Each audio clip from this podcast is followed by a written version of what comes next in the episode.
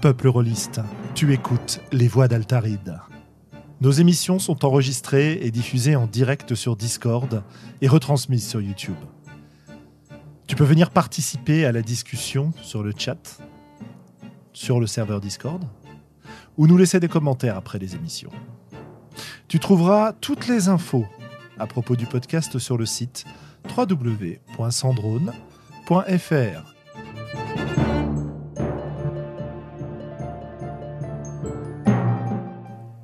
Bonne écoute.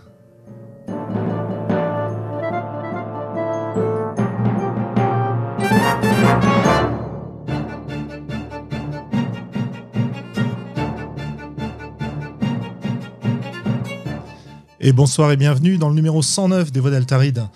Ce soir, on va recevoir un invité exceptionnel, Romaric Briand, pour son. Hello. Salut Romaric. Pour son nouveau jeu Trip to Sky.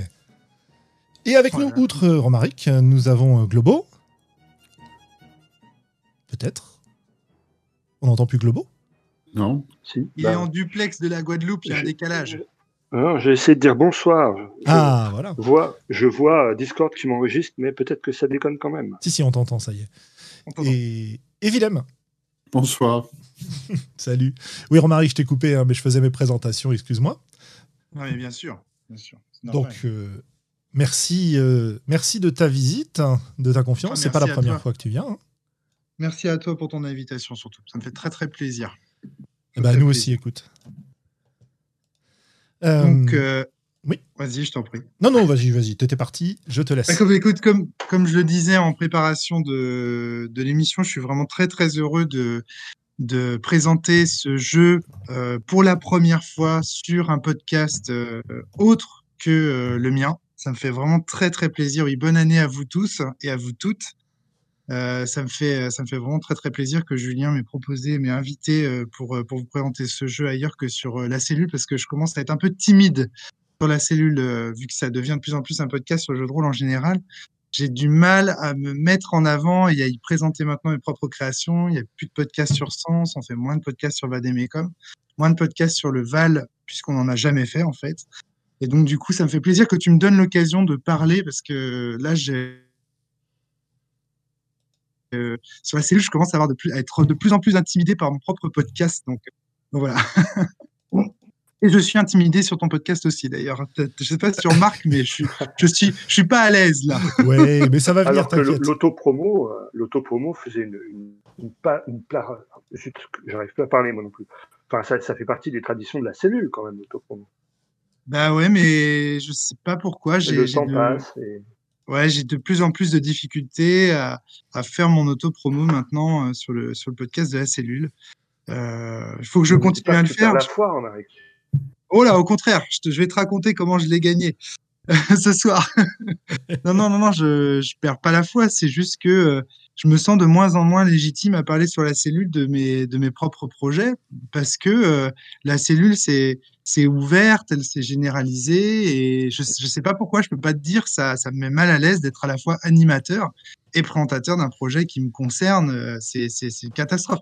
Et ça se sent d'ailleurs, je pense que les auditeurs le savent, euh, ils le sentent bien, ils voient les émissions diminuer euh, euh, de plus en plus. J'ai perdu au jeu. Ils, voient les émissions de, plus en plus se, consacrer à d'autres projets. Et donc voilà. Mais il faut justement, ça me fait plaisir d'être invité aussi. Et puis, ouais, il y a autre chose aussi, c'est que malgré tout, le fait de parler toujours de ces projets sur son propre podcast, bah, ça me fait moins de légitimité. Je vous donne un exemple. Récemment, des gens ont voulu ouvrir une page Wikipédia intitulée Romaric Briand, des auditeurs de la cellule.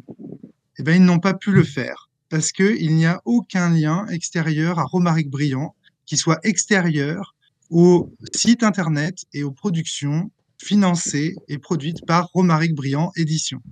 Et donc, du coup, ben, en fait, concrètement, la page a été refusée parce que c'est une page elle est considérée comme commerciale, en fait, pour être très exact.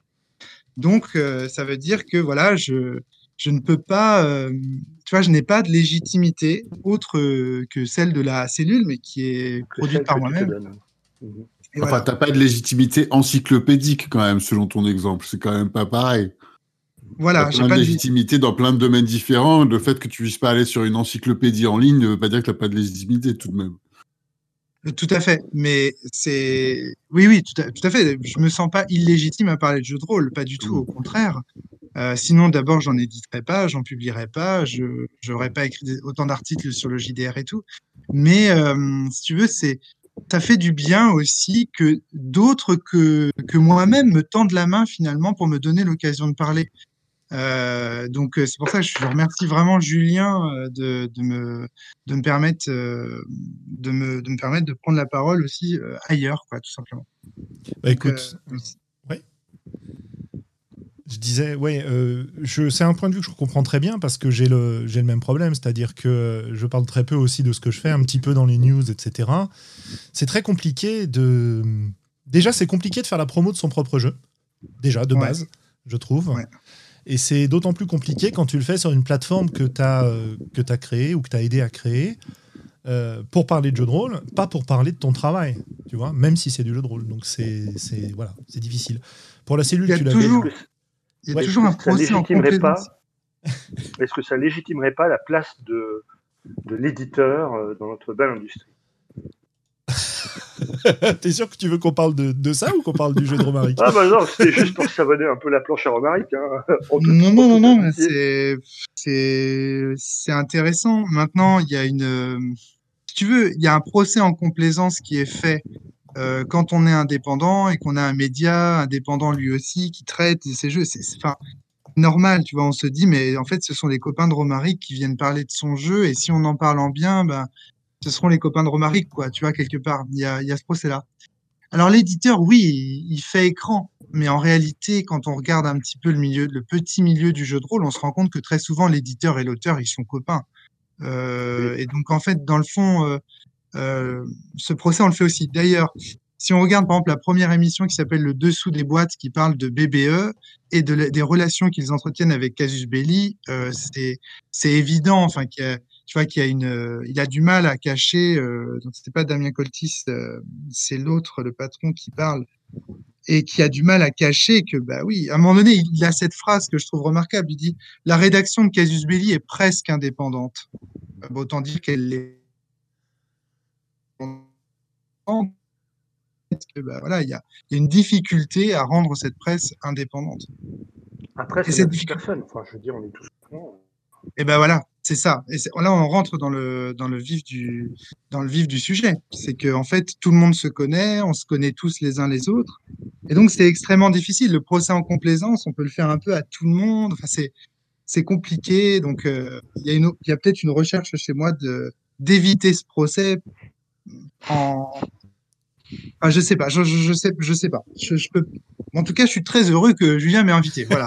Et ah, oui, oui, c'est un plaisir de te recevoir. Je pense. Voilà, ça me fait plaisir. Et, moi, en échange, ça me fait très très plaisir aussi de euh, de donner aux voix d'Altaride la première de la présentation euh, d'un de mes jeux, parce que c'est un podcast que j'aime beaucoup, même si je l'écoutais peu durant les années qui se sont euh, écoulées pour des raisons que je vais vous exposer justement lors de la présentation de Sky, que j'écoute maintenant avec grand plaisir et qui m'inspire en ce moment parce que je trouve que cette, ce direct, le côté euh, immédiat avec les, auditeurs et tout, je trouve ça vraiment très intéressant. Alors, je ne dis pas que, la cellule va devenir comme ça, pas du tout, mais je, trouve et j'admire beaucoup euh, les voix d'Altaride pour ce côté direct, cette animation euh, particulière. Et euh, du coup, j'ai pris grand plaisir là ces, derniers temps à venir euh, écouter les podcasts, à participer beaucoup dans le chat. Ça m'a fait vraiment plaisir et donc voilà, je suis très heureux d'être là parmi vous ce soir. Ah oui, c'était un plaisir aussi. Alors, il faut dire qu'on n'est plus les seuls à faire ça, de discussion de jeux de rôle en direct. Alors, il y a bon, Rollis TV qui le fait depuis un moment. Il y a euh, comment s'appelle Geek Power qui fait ça aussi. Bah, D'ailleurs, ils font ça aussi le lundi, donc là, ils doivent être en train. Ils font ça toutes les semaines, eux, de leur côté. Essayer de nous voler la concurrence directe. C'est ça. D'ailleurs, j'y serai, euh, autopromo, euh, j'y serai probablement très bientôt pour parler du Temple des Vents. Voilà. euh, et euh, bah, en fait, les occasions se multiplient, les émissions se multiplient. Euh, tu as aussi des, euh, des directs. Bah, par exemple, tu as Atlas, un des quatre, une chaîne d'une d'une joueuse qui parle de jeux de rôle trois fois par semaine de 18 à 19 heures sur Twitch, hein, qui est très sympa. J'y ai participé un petit peu aussi.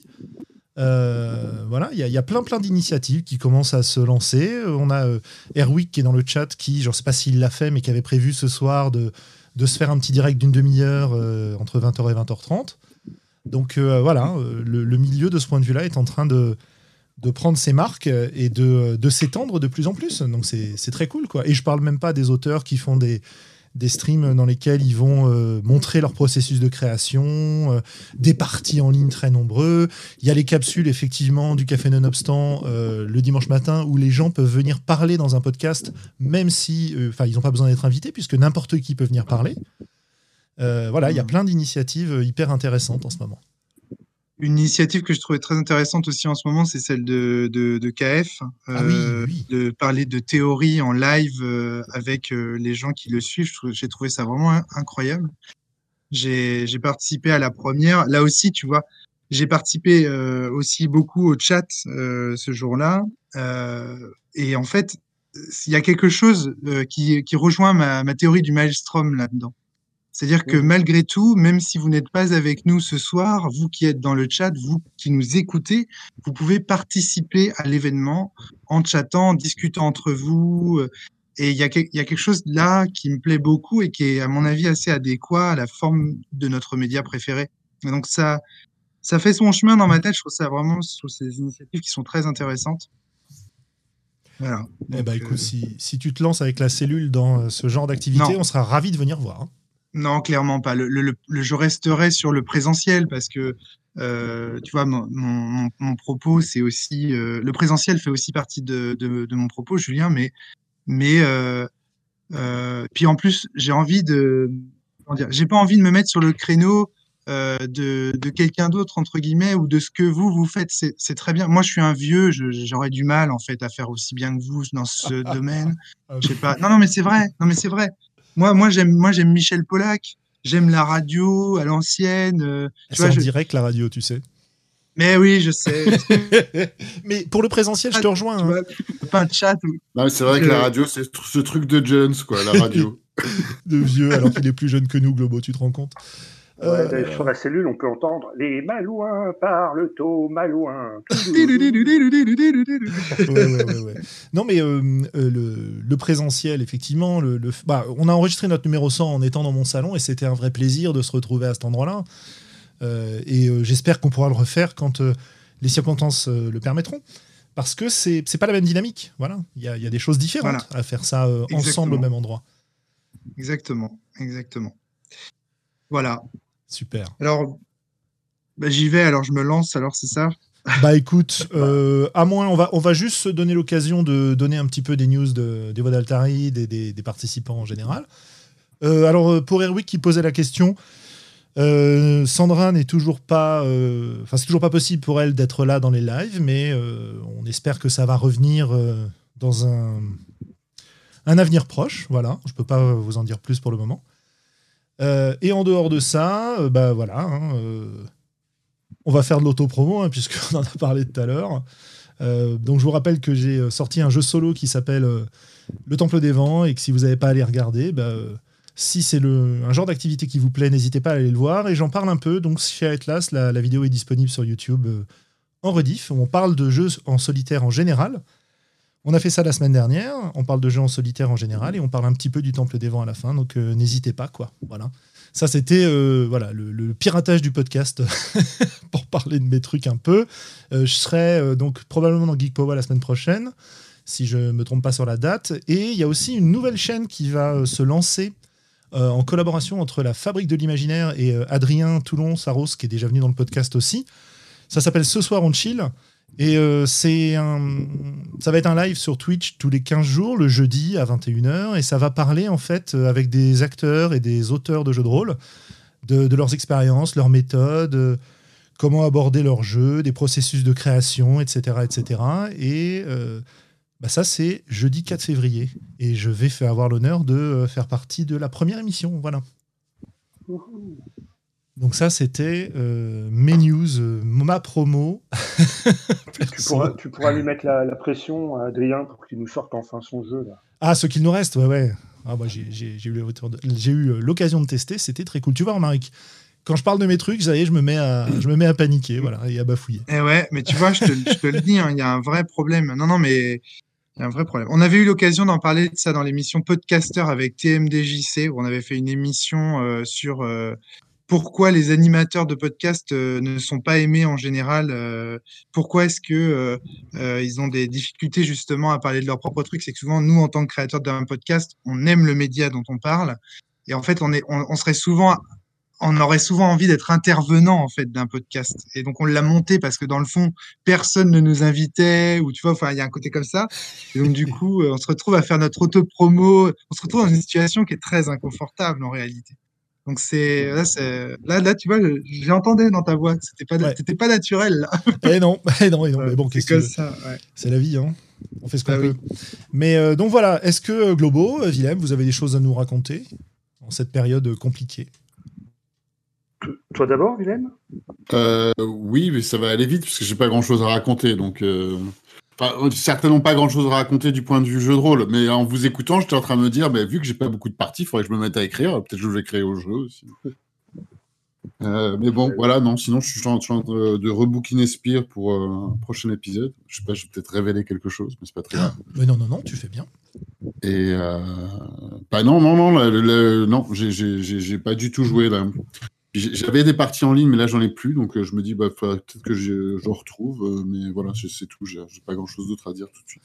Voilà, proposer des parties à Willem. Voilà, c'est ça. Proposez-moi des parties. Merci. alors, alors moi, j'ai eu un, un petit euh, plaisir coupable depuis la dernière fois. Oh, oh. Euh, à un moment où je me faisais un petit peu chier au boulot, je suis allé euh, me balader sur le, le forum de Black Book Edition. Et il y a eu un thread sur euh, les, kits d'initiation. Donc évidemment, je suis arrivé pour leur expliquer pourquoi c'était de la merde les kits d'initiation. Et puis de fil en aiguille, euh, j'en suis venu à monter un, un fil où je leur expliquais quelle était ma pratique du jeu émergent, quelles étaient mes inspirations, etc. Parce que l'idée, c'était de dire, on conseille tout le temps à des, gens qui veulent se lancer à devenir meneurs de jeu de prendre un scénario bien linéaire, euh, qui sort pas des rails, etc. Et je dis, moi, je pense que ce serait plus malin de leur apprendre à, improviser et à jouer de manière émergente. Et du coup, il y a deux, trois personnes qui m'ont mis au défi en disant, ouais, mais d'accord, mais qu'est-ce que tu conseillerais euh, Quels outils il faudrait avoir pour jouer émergent? Et du coup, eh bien, ça fait une semaine que je leur mets un post presque par jour en, détaillant tout un, tas de, de petits trucs que j'ai piochés à droite à gauche dans les, dans les différents jeux. Voilà. Voilà, les archives Et en étant évidemment au départ euh, très très euh, très très euh, comment dire très très polémique euh, en, en vilipendant le scénario, en bavant dessus, etc. Puis au fil du temps, je me suis calmé. Et voilà, c'est mon, mon petit plaisir coupable de ces 15 derniers jours. Alors le lien, ouais. Ah, Attention, hein, je parle comme une, je parle comme un livre, j'écris comme une patate. hein. Je, je préfère les, les grammaires nazis qu'ils vont faire des attaques d'apoplexie s'ils essaient de Ah. me lire. Ah, c'est génial Alors, parce qu'on me demande le, on me demande le lien. donc. Ben, vas-y, vas-y, mets le lien, pas de souci. Et puis pendant que tu mets le lien, bah écoute, on va passer la parole à Romaric pour nous présenter donc euh, son prochain jeu, Trip to Sky. Et euh, bah, Ouais, alors euh, bon, moi je le, je le prononce pas avec ton accent incroyable. hein. Moi je dis Trip to Sky personnellement. Trip to Sky. Euh, je dis vraiment Trip to Sky. Bah, Trip to Sky, donc c'est un nom qui vient en réalité euh, d'une chanson, d'une musique celtique euh, de John Whelan. Euh, donc qui est un compositeur de musique euh, celtique qui joue beaucoup d'accordéon. Donc Trip to Sky, donc c'est un morceau d'accordéon. Il parle d'un voyage qu'il effectue euh, vers les îles de Skye, enfin vers les îles de Skye, pardon, vers le, vers, bah, si, c'est- il me semble que c'est une presqu'île ou en tout cas C'est une île. côte Eh oui. écossaise, voilà une île. Une particularité de, de cette île, et ça vous pouvez le faire si vous regardez un peu, si vous faites des recherches Google sur cette île, c'est la la l'eau en fait qui reflète le ciel euh, et qui donne euh, une laiteuse en fait qui reflète Ah, ça, dans le ciel. ça a coupé un peu, Romaric. Ah, excuse-moi. Si vous faites des recherches euh, d'images de, sur Google, vous verrez en fait euh, assez rapidement que Sky, c'est un, lieu dans lequel euh, l'eau est assez calme, assez laiteuse, euh, etc. et dans lequel, quand le temps est clément, le ciel se reflète euh, sur l'eau et donne à penser que la côte euh, de l'île de Skye est en fait se trouve en fait dans le ciel. Et euh, c'est pour ça que le, que le nom, que le jeu a ce, ce nom-là, parce que justement, dans, Sky, dans Trip to Sky, on se retrouve à jouer dans un univers qui n'a pas de, de sol, d'un ciel sans sol, l'univers de Sky. D'où son nom aussi, avec le, jeu de mots entre Sky, bien sûr, et le, et le, et le avant de, de, de, parler de tout ça, moi je suis, moi, je suis grand client hein, de musique celtique. Hein. Il faut savoir que mon père aussi fait de la musique euh, celtique. Il est, il est compositeur interprète. Euh, il interprète pour Megan, qui est un groupe de musique euh, celtique, et il est compositeur sur All Time, qui est, qui est son propre groupe. J'avais eu l'occasion sur Twitter de partager quelques-unes de de, ses, de ses créations. Et là, à l'avenir, là, on est en train d'enregistrer des vidéos sur YouTube. Donc, pourrez découvrir aussi euh, ce que fait mon, mon père en musique celtique. Moi, j'ai baigné là-dedans quand j'étais gamin. Euh, et la musique celtique a accompagné toute l'écriture du jeu. Et ça, ça s'en ressent. Et je le conseille aussi euh, pour les, pour les meneurs de jeu. Je conseille aussi de, de mener Trip to Sky avec des musiques celtiques, entre autres. Pas uniquement, mais entre autres. Euh, mais d'abord, je voudrais parler des, des conditions de création du, du, jeu, si ça vous dérange pas. Mais je t'en prie. Euh, ouais, ouais un, élément qui, enfin un truc qui, que, que j'ai envie de partager avec vous ce soir, c'est que j'en ai vraiment beaucoup chié durant les trois dernières années de ma vie. Là, ça a été un petit peu difficile. C'est aussi une des raisons qu'on fait que d'ailleurs, euh, je me suis beaucoup consacré à la cellule et assez peu à aller vers l'extérieur. Vous m'aurez pas beaucoup vu en convention ces dernières années. Vous m'aurez pas beaucoup vu dans le chat euh, des voix d'Altari ces dernières années. Pas simplement de raison que j'avais absolument aucun temps à consacrer au jeu de rôle en dehors euh, de, de, de, la cellule. Et c'est aussi pour ça que que j'ai pas créé grand chose et que j'ai pas fait beaucoup parler de moi ces dernières années parce que j'étais englué dans le, dans le, dans le réel. J'ai eu une grosse phase, une grosse période très difficile après le décès de mon grand-père. Je me suis occupé de ma grand-mère qui avait fait plusieurs AVC. Elle la pauvre avait une leucémie qui l'a privée de, ressources cognitives au fur et à mesure. Elle a perdu en fait euh, la tête. Donc, euh, en plus de la naissance de ma fille qui est née il y a trois ans, j'ai dû aussi m'occuper de ma grand-mère qui était euh, en, en, grande difficulté. Donc, il a fallu vraiment passer beaucoup, beaucoup de temps dans le réel, à s'occuper de papier. J'étais dans l'administratif tout le temps. J'étais aussi dans les difficultés sentimentales que, euh, comme vous le savez, donc j'ai perdu ma mère quand j'étais petit. Mes parents sont divorcés. Je n'ai ni oncle euh, ni ni tante et je suis fils unique. Donc ma grand-mère, en fait, il n'y avait que moi pour euh, m'en occuper et je n'avais aucun retour familial. J'étais seul avec elle. Euh, donc c'était extrêmement difficile de prendre des décisions quand on est seul, qu'on peut pas en parler, machin. Vraiment une, une, période comme ça très très difficile, enfermé dans une espèce de marasme du réel en permanence. Et donc, quand j'avais du temps, je voulais m'évader. Mon but c'était m'évader, ne plus avoir les pieds sur terre, euh, me laisser euh, l'occasion de de rêver, de partir, de décoller, de m'envoler. Et je pense que cette euh, volonté euh, de ne plus avoir les pieds sur terre est, vraiment à l'origine de ce jeu de rôle. S'il y a un propos à ce jeu de rôle, je crois que c'est un, un, de mes premiers jeux dans lequel il n'y a pas un propos clair où on peut dire l'objectif c'est de dire ceci ou cela. Là vraiment, je crois que le propos c'est un sentiment, c'est un sentiment de liberté, d'aventure, euh, voilà. Tu me dis si ça, ça, ça, coupe encore, Julien, ou pas? Non, non, non, c'est parfait. On t'écoute religieusement là. Donc c'est un sentiment de, de liberté, d'aventure dont j'avais vraiment envie, et l'envie aussi de retourner à un sens néant qui n'a jamais été publié, qui est le tout premier sens néant qui avait été euh, joué et playtesté avec, euh, avec ma table de, de Rennes.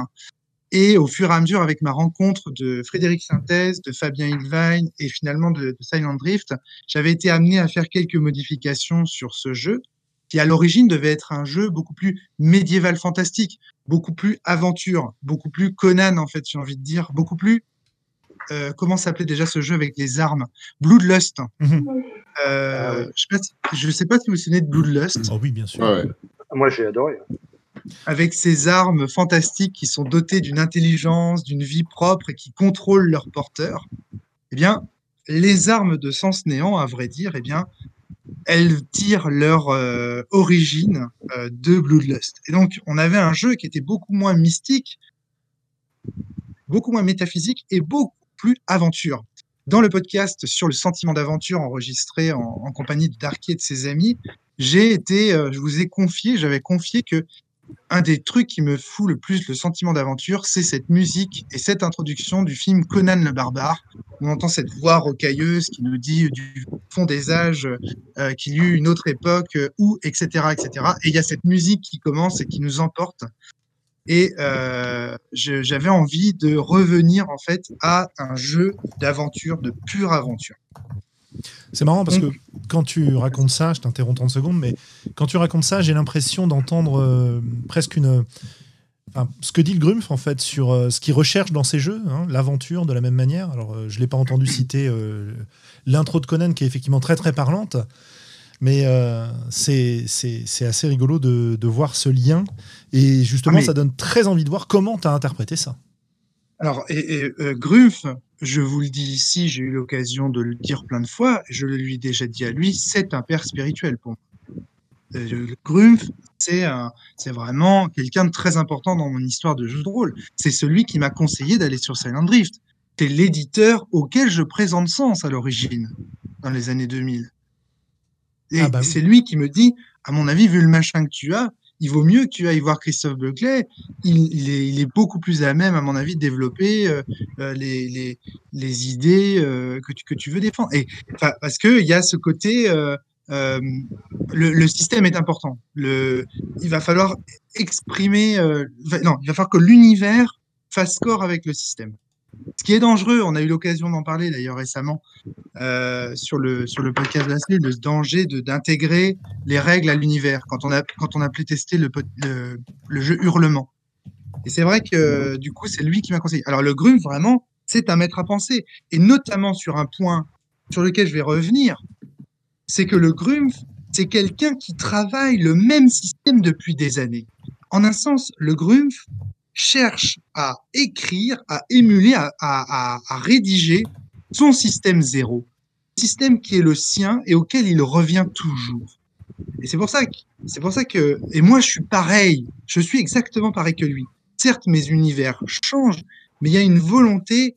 J'ai la sensation que lors de mes premières parties de jeu de rôle, qui étaient des parties de Vampire la Mascarade et des Chevaliers du Zodiaque, on, on faisait quelque chose qui était, qui était incroyable mais on n'avait pas de règles. C'était des, on n'avait pas, euh, je sais pas comment vous dire, on n'avait pas écrit, on n'avait pas réussi à transmettre ces moments incroyables. Et donc moi, une de, un de mes, une de mes idées, comme le Grumpf, c'est d'essayer enfin transmettre cette partie idéale que j'ai l'impression d'avoir dans la tête et que je n'arrive jamais à transmettre en un sens, que j'échoue toujours à transmettre. À travers Sens, j'ai échoué en partie, on a bien vu, puisque ça a donné lieu au podcast de la cellule, qui en fait est un énorme correctif. C'est une espèce de gigantesque patch à sens. Donc ça veut bien dire qu'on n'avait pas réussi totalement. La Vademecum, bon bah voilà, pareil, échec en un sens, puisque les gens n'ont pas réussi à jouer aussi bien avec la base que je l'aurais souhaité. Même si le jeu a une seconde vie maintenant, grâce à Roll20, grâce à, à Sherine Ford, à, à Vincent Mainviel, qui a développé tous ces outils pour Roll20, il y a quand même une forme d'échec. Eh bien, je vous l'annonce, avec Trip to Sky, j'ai enfin réussi.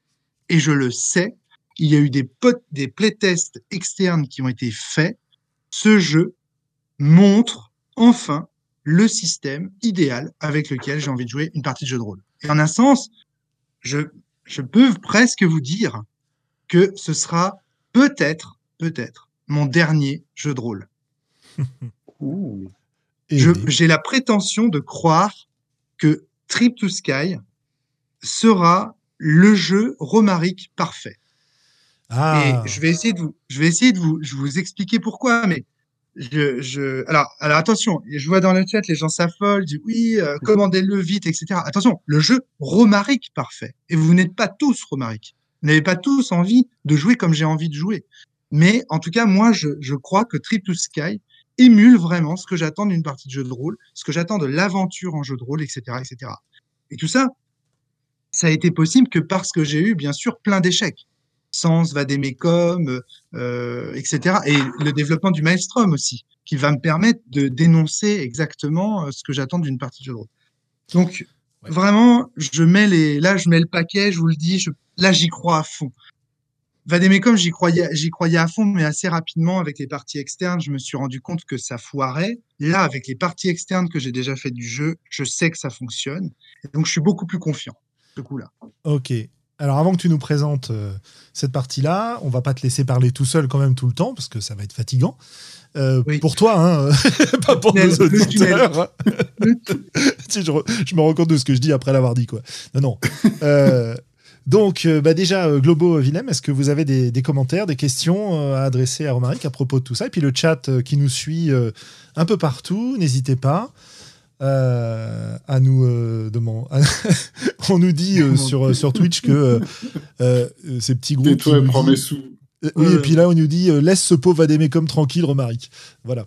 Donc, des, fans, visiblement. mais. Ouais, ouais, moi, je. Ouais. Vas-y, Globo. Moi, je ne comprends pas, euh, par exemple, en quoi tu penses que, que Vademecum est un échec. Qu'est-ce qui, qu'est-ce qui a déconné? Alors, ce qui a déconné, c'est la transmission de la sonorisation des parties. Vraiment. Ah oui. Ah ouais, vraiment, vraiment. C'est-à-dire qu'en fait, j'ai sous-estimé le chapitre consacré à la sonorisation de la partie.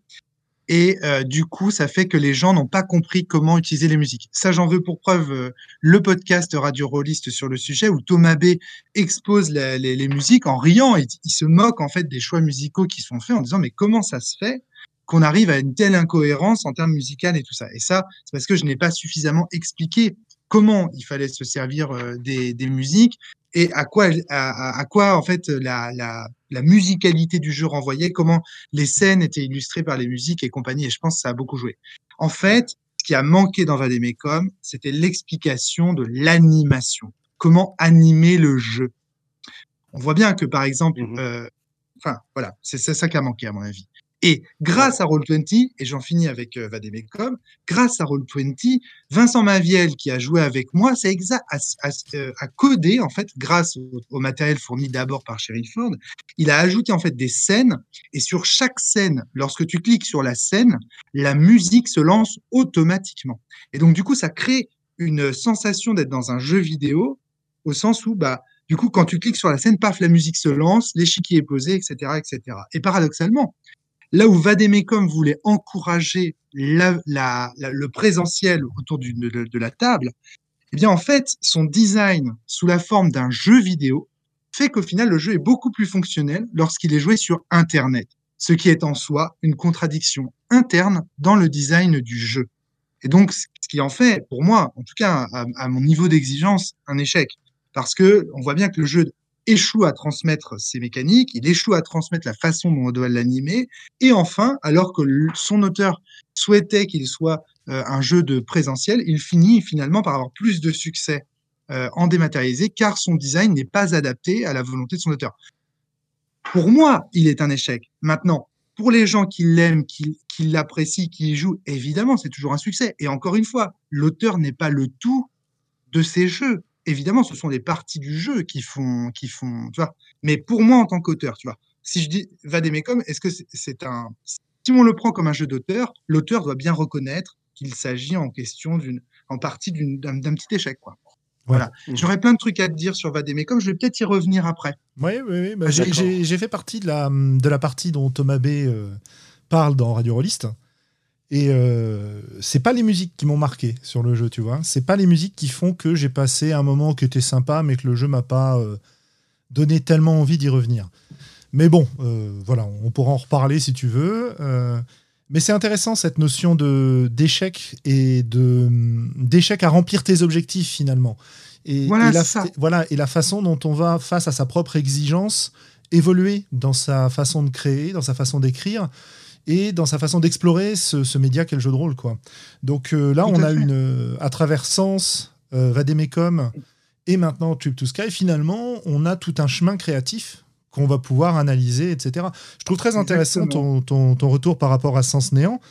Parce que, bon, bah, je disais que Vademecum, ça m'avait pas tellement convaincu. Sens Néant, de ce que j'en ai entendu, c'est vraiment le principal jeu de la série Sens auquel j'ai eu envie de jouer, tu vois. Hmm. Donc c'est c'est intéressant de voir que tu mets de côté un peu Vademecum et que tu remets, enfin que tu dis reprendre euh, ce jeu-là. Je euh. reviens. Attention, je reviens à un sens néant qui n'a jamais été publié. Oui, oui, bien sûr, oui, oui. Voilà. C'est, c'est, c'est, c'est, il est quand même très très différent de Sens Néant, hein, ce jeu. Attention, hein. il n'a pas la mystique de Sens Néant. Il n'a pas sa profondeur spirituelle. Ah, alors peut-être. Ah, ah non non non non non, c'est pas vrai. Il en a, il a, il a une profondeur spirituelle qui n'est pas celle de Sens Néant, mais il a une profondeur spirituelle. On y, on y reviendra là Mais aussi. Elle est peut-être pas à- métaphysique euh, comme dans Sens Néant. Ou... Ah, Si, on va voir on va que voir. si un petit peu. Voilà. voir. Mais, mais, mais, alors, je j'aborderai pas tout parce qu'une fois de plus, et ça vous le savez si vous suivez mes, mes, mes, mes créations, c'est que je, je fais des jeux à secret. Parce que là, le secret vraiment fait partie de moi, ce qui m'excite euh, dans, les, dans, les, dans les jeux de rôle. Euh, Voilà. Mais, bon. Euh, donc, alors, rapidement, design. De toute façon, c'était quelque chose que je voulais Alors aborder. attends, j'ai encore une autre question avant d'aller sur le design. j'ai une question sur la musique, moi. Parce que effectivement, la musique a une place extrêmement importante en jeu pour moi, même si je n'utilise que finalement extrêmement peu la musique dans mes parties. Tu nous parles de musique celtique. J'aimerais quand même euh, faire un petit, euh, un petit éclaircissement parce que ça, me- pose question. Euh, et c'est pas un troll parce que ça va y ressembler quelque part. C'est de la musique celtique plutôt traditionnelle ou euh, j'allais dire plutôt indépendante, non, ou plutôt moderne que dont tu parles? Alors, celle que j'ai conseillée, c'est de la musique celtique indépendante. C'est le groupe euh, Mégane euh, auquel euh, appartient mon père. Là aussi, je fais un peu de l'autopromo pour mon père, mais il faut dire que Mégane, c'est extraordinaire. hein. Si vous n'avez pas eu l'occasion d'écouter Mégane en musique celtique, donc c'est la musique de Gérard Hirsch, qui est, qui est belge, mais qui vit non loin de, de, de Saint-Malo. Et, euh, et franchement, euh, moi, je le connais personnellement, euh, mais parce que j'étais fan, en fait. Je l'ai rencontré à Saint-Malo une fois et donc on a, on a sympathisé très très vite et ensuite mon père a fini par par, euh, par entrer dans le dans le dans le dans le groupe. Mais franchement, euh, Megan, c'est de la musique très onirique en fait, très euh, très. euh, euh, allez écouter quoi. Enfin, ça c'est cool, allez écouter. Et c'est de la musique celtique indépendante, mais qui reprend les les chants de de de, Car- de Corolan et tout ça, le Corolan classique quoi. C'est vraiment euh, Mhm, Ok. D'accord. Voilà. Alors, sur la musique, moi, pourquoi c'est important la musique? Parce que la musique fait partie du maelstrom, encore une fois. Donc, le maelstrom, c'est cette idée que on fait des propositions pendant la partie, que les autres vont pouvoir valider ou invalider en fonction du système, euh, afin qu'elles rejoignent le contenu fictionnel de la partie. Certains disent la fiction, d'autres parlent d'histoire, etc. Mais moi, je parle de contenu fictionnel parce que je ne crois pas qu'il s'agisse d'une fiction. Euh, donc, la musique, en fait, est une proposition. Une proposition non verbale, mais une proposition tout de même. La musique aussi a un propos. Euh, donc, évidemment, si je mets une musique triste, j'influence les joueurs à faire, j'incite, j'encourage les joueurs à faire des propositions qui vont dans le sens du, dra- du drama, du dramatique. Euh, si au contraire je mets une musique aux tonalités hu- humoristiques, eh bien j'incite les joueurs à rentrer dans d'autres tonalités, etc., etc. L'action, l'aventure, on sait que plein de MJ utilisent évidemment les musiques euh, d'action pour illustrer leur combat, euh, etc., etc. On voit l'usage en fait qui peut être fait de la, de la musique, un usage qui est propre qui n'est pas propre à celui du jeu de rôle, hein, qui est celui de l'opéra en fait. C'est l'opéra qui utilise la musique pour raconter une histoire. C'est très important parce que à un moment donné, dans, le film Amadeus, euh, euh, euh, Milos Forman fait dire à Mozart la chose suivante, il lui fait dire dans l'opéra, on peut faire parler plusieurs personnages en même temps, ce n'est jamais cacophonique. De la même manière, la musique en jeu de rôle ne fait jamais cacophonie. On peut parler par-dessus, sauf si évidemment il y a du chant. C'est pour ça que moi, j'utilise des musiques et pas des chants. Je n'utilise pas de chansons en jeu de rôle, sauf pour mes fins ou débuts de scénario, parfois pour faire un peu comme un générique de fin, un peu comme au cinéma. Mais j'utilise la musique pour, pour aller en dessous de, de- des voix, quelque part, pour, euh, comment on dit déjà, un tapis sonore, voilà, c'est comme ça qu'on Mhm. parle. Et ce n'est jamais cacophonique. Et donc, c'est un super outil pour le maelstrom, du coup. C'est une proposition qui ne fait pas, caco- qui ne fait pas cacophonie. C'est génial. Donc, euh, donc voilà. Pour moi. Ouais. Ouais, ouais, non, c'est, c'est, je, je te rejoins pas mal sur la musique. Euh, c'est intéressant de, l'inté- de l'intégrer à ton cadre, euh, ce que je pourrais appeler un cadre théorique euh, qui t'aide à comprendre le jeu de rôle qu'est le Maelstrom, quoi. Voilà. Euh, Et c'est un système. Et ça, ça Et fait c'est un partie système. du système. Ah, ah. Faut, faut, faut dire quelle musique vous utilisez quand vous. Si vous, si vous avez, par exemple, j'ai vu ça dans le livre d'Anne, la femme d'Elger. Elle, elle précise quelle musique elle a utilisée pour écrire son livre. Je trouve ça magnifique. Voilà, ça c'est un usage que je trouve intéressant. Et pareil pour le jeu de rôle. Il faut préciser les musiques que vous avez utilisées pour faire vos playtests, pour faire vos parties lorsque vous présentez votre jeu. Je crois que c'est important dans la transmission d'un jeu. Voilà, c'est mon point de vue. Mhm. Je, mais vraiment, peut vraiment aider. Je me souviens comme ça, on avait, quand on avait playtesté euh, Kuro, qui était qui était pas un bon jeu selon nos critères, euh, on n'avait pas réussi à faire une partie exceptionnelle, mais on avait à la fin du bouquin, on avait des musiques. Ben, ça nous avait aidé à comprendre le pro- à, comprendre le propos que les euh, euh, que les gens avaient en tête, que ces que ces auteurs avaient en tête quand ils avaient écrit le jeu. On avait quand même réussi un peu à comprendre. Euh, moi, je pense que parfois la musique, ça peut ça peut sauver un jeu en fait. Ça peut ça peut vraiment aider euh, à la compréhension du jeu. Oui, oui, tout à fait. Mais quand elle est mal, quand elle est mal utilisée, quand tu as une dissonance qui se crée avec la musique, c'est vrai que là, tu peux un peu euh, affaiblir l'expérience du jeu aussi. Quoi. Moi, je me souviens de euh, quand on était ado, qu'on jouait à des jeux euh, divers et variés, comme Vampire par exemple, et on avait des, des morceaux de référence pour les combats, etc. Mais le problème, c'est qu'on les mettait tellement souvent et sur tellement de jeux qu'on avait presque, une, presque un conditionnement par rapport à ça Une overdose, ouais. et une overdose. Et euh, finalement, euh, on perdait ce, ce côté euh, intéressant. Mais c'est comme toutes les propositions que tu peux faire dans une partie de jeu de rôle pour reprendre ton vocabulaire. Euh, elles ont tout un effet qui va être à un moment donné euh, très intéressant, très positif, peut-être en fond, en tapis, comme tu le disais, ou euh, à d'autres moments avoir un effet un peu contre-productif. Mais on va peut-être revenir à, à Trip to Sky et tu allais nous parler de Alors, j'allais vous design. parler de, de design. Alors voilà. Trip to Sky, c'est aussi une réflexion sur mon design. J'ai, et c'est pour ça aussi, tu vas voir, quand je vais te présenter ça, euh, quand je vais vous présenter ça, euh, je pense Julien, euh, Globo et Willem, vous allez, vous allez voir aussi pourquoi est-ce que j'estime que Vademecum est un échec. J'ai eu pendant des années ce que j'appelle en général avec, mes potes, ce que j'appelle un neck design. Alors je sais pas si vous vous souvenez de la neck. C'était une vieille console de jeu qui est sortie dans les années euh, 80, ça fait partie de la, ça devait être à l'époque de la Super NES, je crois. Et donc la NEC, c'était une console euh, euh, euh, pour laquelle sont sortis des tas d'accessoires. Il y avait des manettes pour jouer à mecha.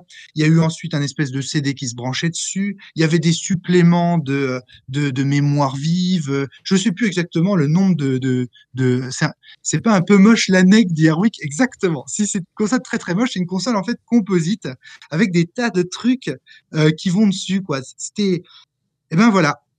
Là quand on parle de ça, moi c'est exactement le sentiment que j'ai quand je regarde le Val.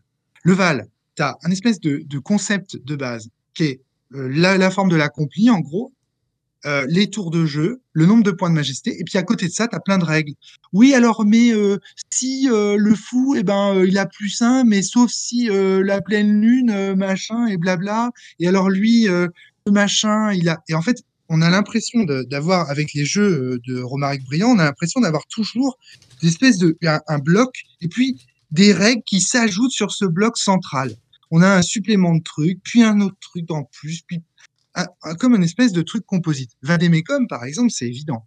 On a un jeu d'échecs, on a une espèce de, d'une espèce de base pour euh, simuler un combat sur un échiquier, et puis à côté de ça, on va avoir des fiches, et puis en plus, on va avoir des cartes, puis en plus, on va avoir des règles euh, qui se rajoutent, etc., etc., etc. Comme si on avait toujours un, un agglomérat, une, une, un truc composite. Je sais pas si je suis très clair là-dessus. Ça, ça vous parle ou Si, pas? si, si, mais c'est euh, c'est marrant parce que euh, il y a des gens qui mettent en exergue ce mode de création de jeu en parlant de jeu modulaire, si tu veux, où tu vas Ouais. avoir des règles que tu vas pouvoir, ou des systèmes de façon générale, que tu vas pouvoir euh, ajouter petit à petit en fonction du niveau de complexité, en fonction du, du type Ah, mais de c'est jeu. pas la même Non, je sais chose. bien, je sais bien, mais attention. Ah, c'est pas la même chose parce que le jeu modulaire assume le fait que si tu lui enlèves un module, il c'est- fonctionne. C'est un autre jeu. Il assume sa modularité. Absolument. Moi, le problème, c'est qu'à chaque fois, quand quelqu'un enlevait un, un patch de règles, je disais ah oui, mais là tu joues plus à mon jeu. C'est Tu pour, vois ça que- la c'est pour ça que je, alors mais bien sûr, c'est Ouais. pour ça que je disais que euh, il y a des jeux qui, la- qui, qui la- bah, je vais, je vais redire comme tu dis, qui l'assument quoi. Il y a des jeux qui le, met- qui le mettent en avant. Voilà, c'est ça le. Exactement. Alors, alors que Est-ce moi, que c'est tu es... Ouais. Est-ce que tu es en train de te préparer à nous dire que tu nous as fait un jeu OSR alors non, pas du tout. tu, Pas du as, tu as, tu as épuré et tu es revenu au, au ruling not rules euh, Non, non, non, non, non, pas du tout, pas du tout. Tu vas voir, tu vas voir, tu vas voir. Par contre, je vais te dire que j'ai fait ce que j'appelle, alors je sais pas comment l'appeler autrement, mais un cœur design. C'est-à-dire qu'en gros, il y a, il y a un ensemble de règles qui est très compact, qui tient en fait sur une feuille A5. Et à partir de là, on va laisser émerger les choses. C'est fini Oh. l'euromarique qui dit, euh, voilà, il y a un ça qui se passe. Et puis, vous savez, j'avais l'impression d'être, euh, comment dire, une flûte. La flûte, elle prend l'air et en fonction de, des, trous qui sont bouchés, des règles qui sont ajoutées, elle produit des sons différents. J'ai l'impression, en fait, en gros, j'avais l'impression d'avoir un courant d'air en face de moi et moi, mon rôle en tant que game designer, c'était de mettre des barrières pour freiner ce courant d'air et lui faire prendre le chemin que j'avais envie qu'il prenne. Je sais pas si je suis très clair, mais en gros, de travailler sur un truc émergent, très bourrin, très puissant, un maelstrom. Et moi, en tant que game designer, j'avais l'impression d'être celui, en fait, qui l'arrêtait toujours avec une règle. Ah oui, mais là, t'as pas le droit de faire ça. Ah oui, mais là, il faut faire ceci, il faut faire cela. Alors, dans ce sens, c'était extrêmement punitif, en mode, ah ben non, ça, t'as pas le droit de dire. Moins un. Euh, ou alors, au contraire, ça, c'est bien. Plus un. Carotte, bâton. C'est comme ça. Je sais plus, je crois que c'est Cobal qui avait dit ça une fois. C'est sucre et bâton, ou je sais plus quoi. Enfin, ouais, bah oui. critiquer le design du jeu. Et alors, le, le Val, c'est un peu pareil. On a un jeu qui est super, euh, euh, qui est, comment dire, qui est, euh, qui, est, simple. Et puis, en fait, il y a plein de petites règles en plus. Ah oui, mais la dame noire. Ah oui, mais ça. Oui, mais si. Et puis, en fait, à la fin, les gens, ils disent, mais attends, mais t'es en train d'inventer. Quand je- quand j'explique les règles en convention, les mecs, ils disent, non, mais t'es en train de m'inventer des règles, là, ou quoi, tu vois? Alors que la base du jeu est, simplissime. Là, j'ai vraiment procédé à l'inverse. C'est-à-dire, j'ai créé un, système et j'ai dit, on va laisser, on va laisser, en fait, le- les choses émerger. On va laisser, quand tout à l'heure Globo parlait d'émergence, vous allez voir, j'ai fait un jeu qui est dirigé, mais qui n'est pas dirigiste. C'est un jeu, tenez-vous bien, où il n'y a pas de scénario. C'est le premier, c'est mon Non. premier jeu sans scénario. Et si. Et euh, ce que je veux justement laisser le maelstrom avoir lieu. Je veux le laisser vivre avec les règles, euh, avec les avec les quelques règles euh, que que j'ai. Et donc c'est c'est vraiment euh, de tu vois de, point de vue. J'essaye de vraiment ré- révolutionner mon mon design parce que je trouve ça lourdingue en fait. Bah, en un sens, je me demande s'il n'y avait pas un côté chez moi, j'ai pas envie de remettre en question les bases établies par, mes, par mon jeu. C'est-à-dire, en gros, au départ, je créais un jeu, et puis il y avait des gens qui me faisaient des critiques au sujet du design du jeu.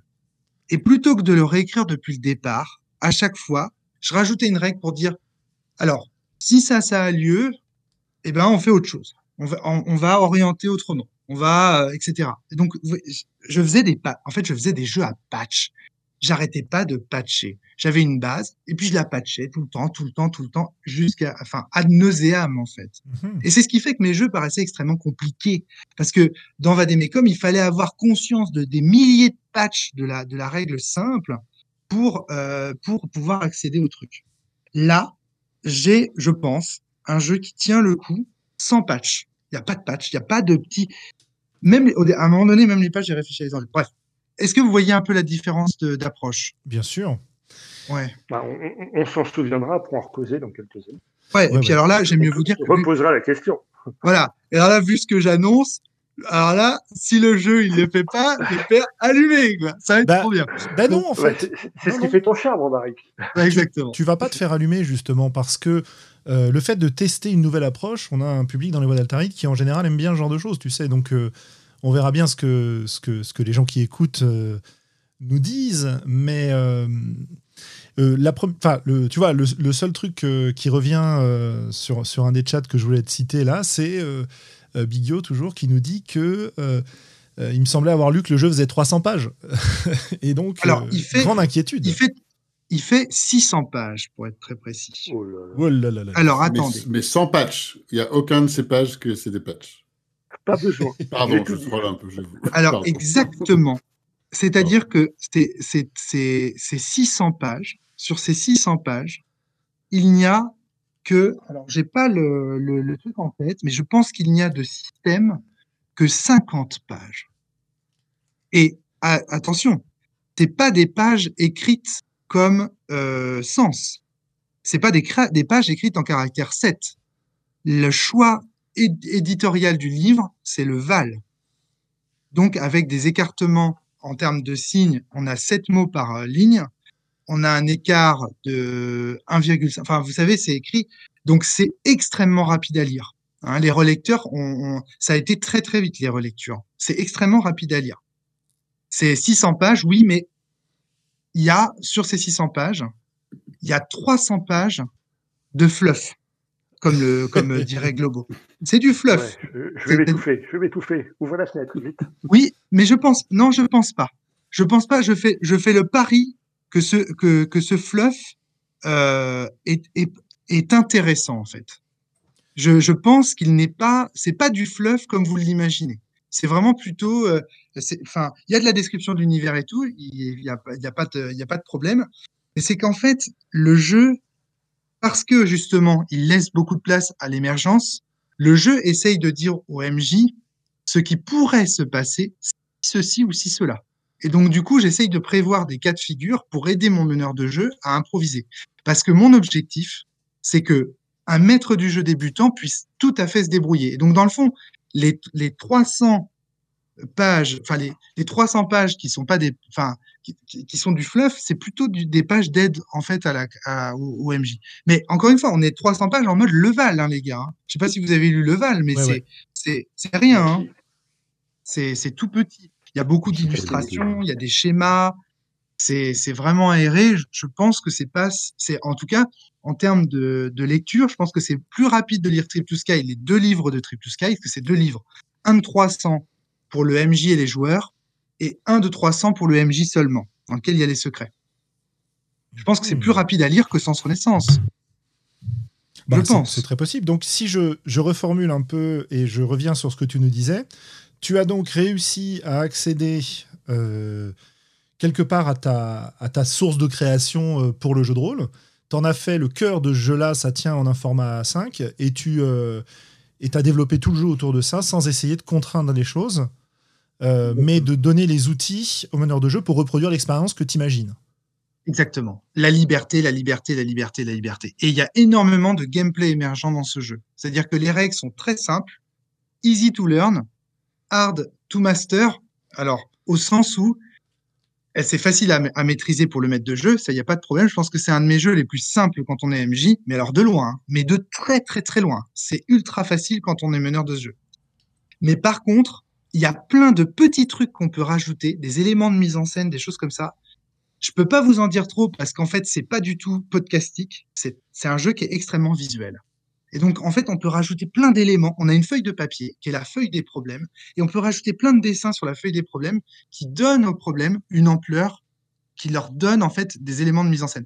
Je peux pas trop vous en dire parce que c'est pas c'est pas podcastique du tout, mais je mais ça marche, ça marche. J'ai eu l'occasion de publier quand même quelques images sur Twitter. Euh, qui, donnent à penser en fait un petit peu le système de, de, de résolution, mais là je là je peux pas en live comme ça, je peux pas vous les retrouver et puis vous les mhm. mettre sur le chat. Ce sera trop compliqué. Mais voilà. Mais je vais essayer de vous expliquer quand même un petit peu. Hein, ouais, on a, avant que tu te lances dans l'explication, on a des, euh, des, des, remarques plus, pas, forcément critiques, mais un petit peu parfois. Euh, il y a une question déjà. Euh, lecture rapide, nous demande Pierre, mais quid du temps de préparation? Est-ce que c'est un jeu Tu nous as parlé d'improvisation. Est-ce que c'est un jeu qui demande beaucoup de préparation au meneur de jeu? Tiens-toi bien. Tiens-toi bien. Le temps de préparation est 1 minute 30. Ok. Quand tu es maître de jeu, préparer une partie de Trip to Sky, ça doit prendre 2 minutes, même pas. C'est un jeu d'improvisation pur et dur. Et tout est mis en œuvre pour que chacun puisse improviser. Alors, alors, Là, je, je, t'interromps 30 secondes, Henrik, parce que euh, c'est rigolo, mais euh, ça fait référence à certains euh, podcasts de la cellule où on revient au Grumpf et où tu disais, moi jouer comme le Grumpf en mode sans, enfin, sans comment dire, sans ceinture de sécurité, j'y vais à, à, fond et, et j'improvise, ça me paraît compliqué. Et donc aujourd'hui, tu dis que tu as réussi l'épreuve et et que tu vas réussir à nous, à nous faire passer ta méthode à toi pour, euh, pour l'exercice. Oui, oui, oui je, j'en suis quasiment, j'en suis quasiment sûr. Et, et, et j'ai, fait, encore une fois, j'ai fait des playtests externes avec des gens qui ne connaissaient absolument pas ma manière de maîtriser les jeux. Ça marche. Donc c'est c'est sûr et certain, ça, ça fonctionne. Alors il faut, il faut que je vous explique parce que là, là, là, c'est des belles promesses. Je pense que quand je vous aurai expliqué comment ça fonctionne, vous allez très, très vite comprendre.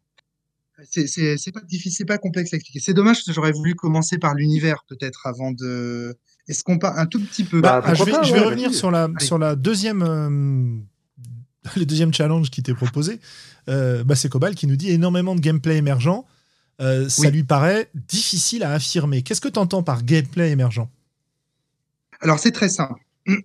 Euh, ce que j'entends par gameplay émergent, c'est que au moment où la partie commence, personne, pas même le meneur de jeu, ne peut savoir ce qui va se passer. On ne sait pas euh, ce qui va se passer. Donc tout va émerger pendant la partie. On va laisser le maelstrom nous donner les idées et on va se laisser en fait emporter par euh, par son enthousiasme, par etc. La table va se laisser euh, littéralement emporter. Et je vous ai dit, pourtant, il y a des secrets. Pourtant, c'est dirigé. Ce n'est pas dirigisme, mais c'est dirigé. Il y a quand même une orientation globale. Mais l'orientation globale est là justement pour nous emporter, pour nous aider à mettre en place cette aspiration. C'est ça que j'appelle quand je dis que c'est émergent. C'est que il n'y a pas, on n'est pas, euh, comment dire, on ne sait pas ce qui va se passer, on ne sait pas ce qui va se produire. Je suis en train de faire une campagne j'avais promis une campagne en six scénarios. On est déjà à 12. On est en train de finir. Là, la douzième sera la dernière, c'est sûr et certain. Toutes les parties, absolument toutes, m'ont surprise. Aucune ne s'est passée comme je l'avais prévu. Et euh, c'était un truc de fou. C'était 100 fois mieux que ce que j'avais imaginé, y compris sur les explications données par à, à l'univers.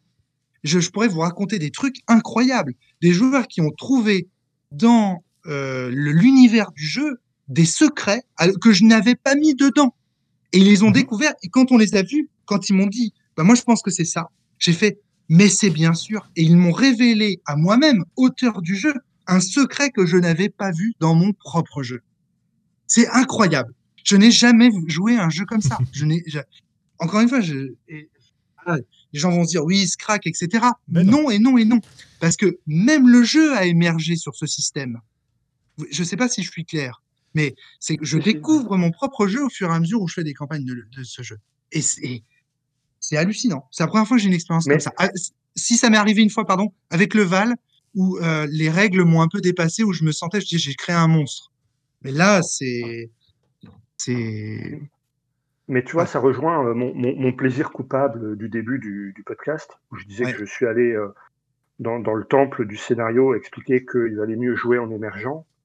Et, Ouais. et- et c'est difficile de faire comprendre euh, aux gens qui ont une pratique qui leur réussit, hein, celle du scénario, que quand tu joues en émergent, euh, il y a des fois, effectivement, la mayonnaise prend pas ou pas trop, et c'est moyen moins. Mais quand la mayonnaise prend, ça marche beaucoup mieux que du scénario. C'est génial ce que tu dis. Et tu sais que mon principal problème lors des playtests du jeu globaux, ça a été avec les joueurs qui viennent avec des habitudes de jeu différentes. Alors là, je voudrais juste parler d'un élément de système de Triple Sky, l'autorité du MJ et des joueurs sur leurs personnages pour les joueurs et sur les personnages non joueurs ou l'univers pour le MJ est décrit comme de la manière suivante.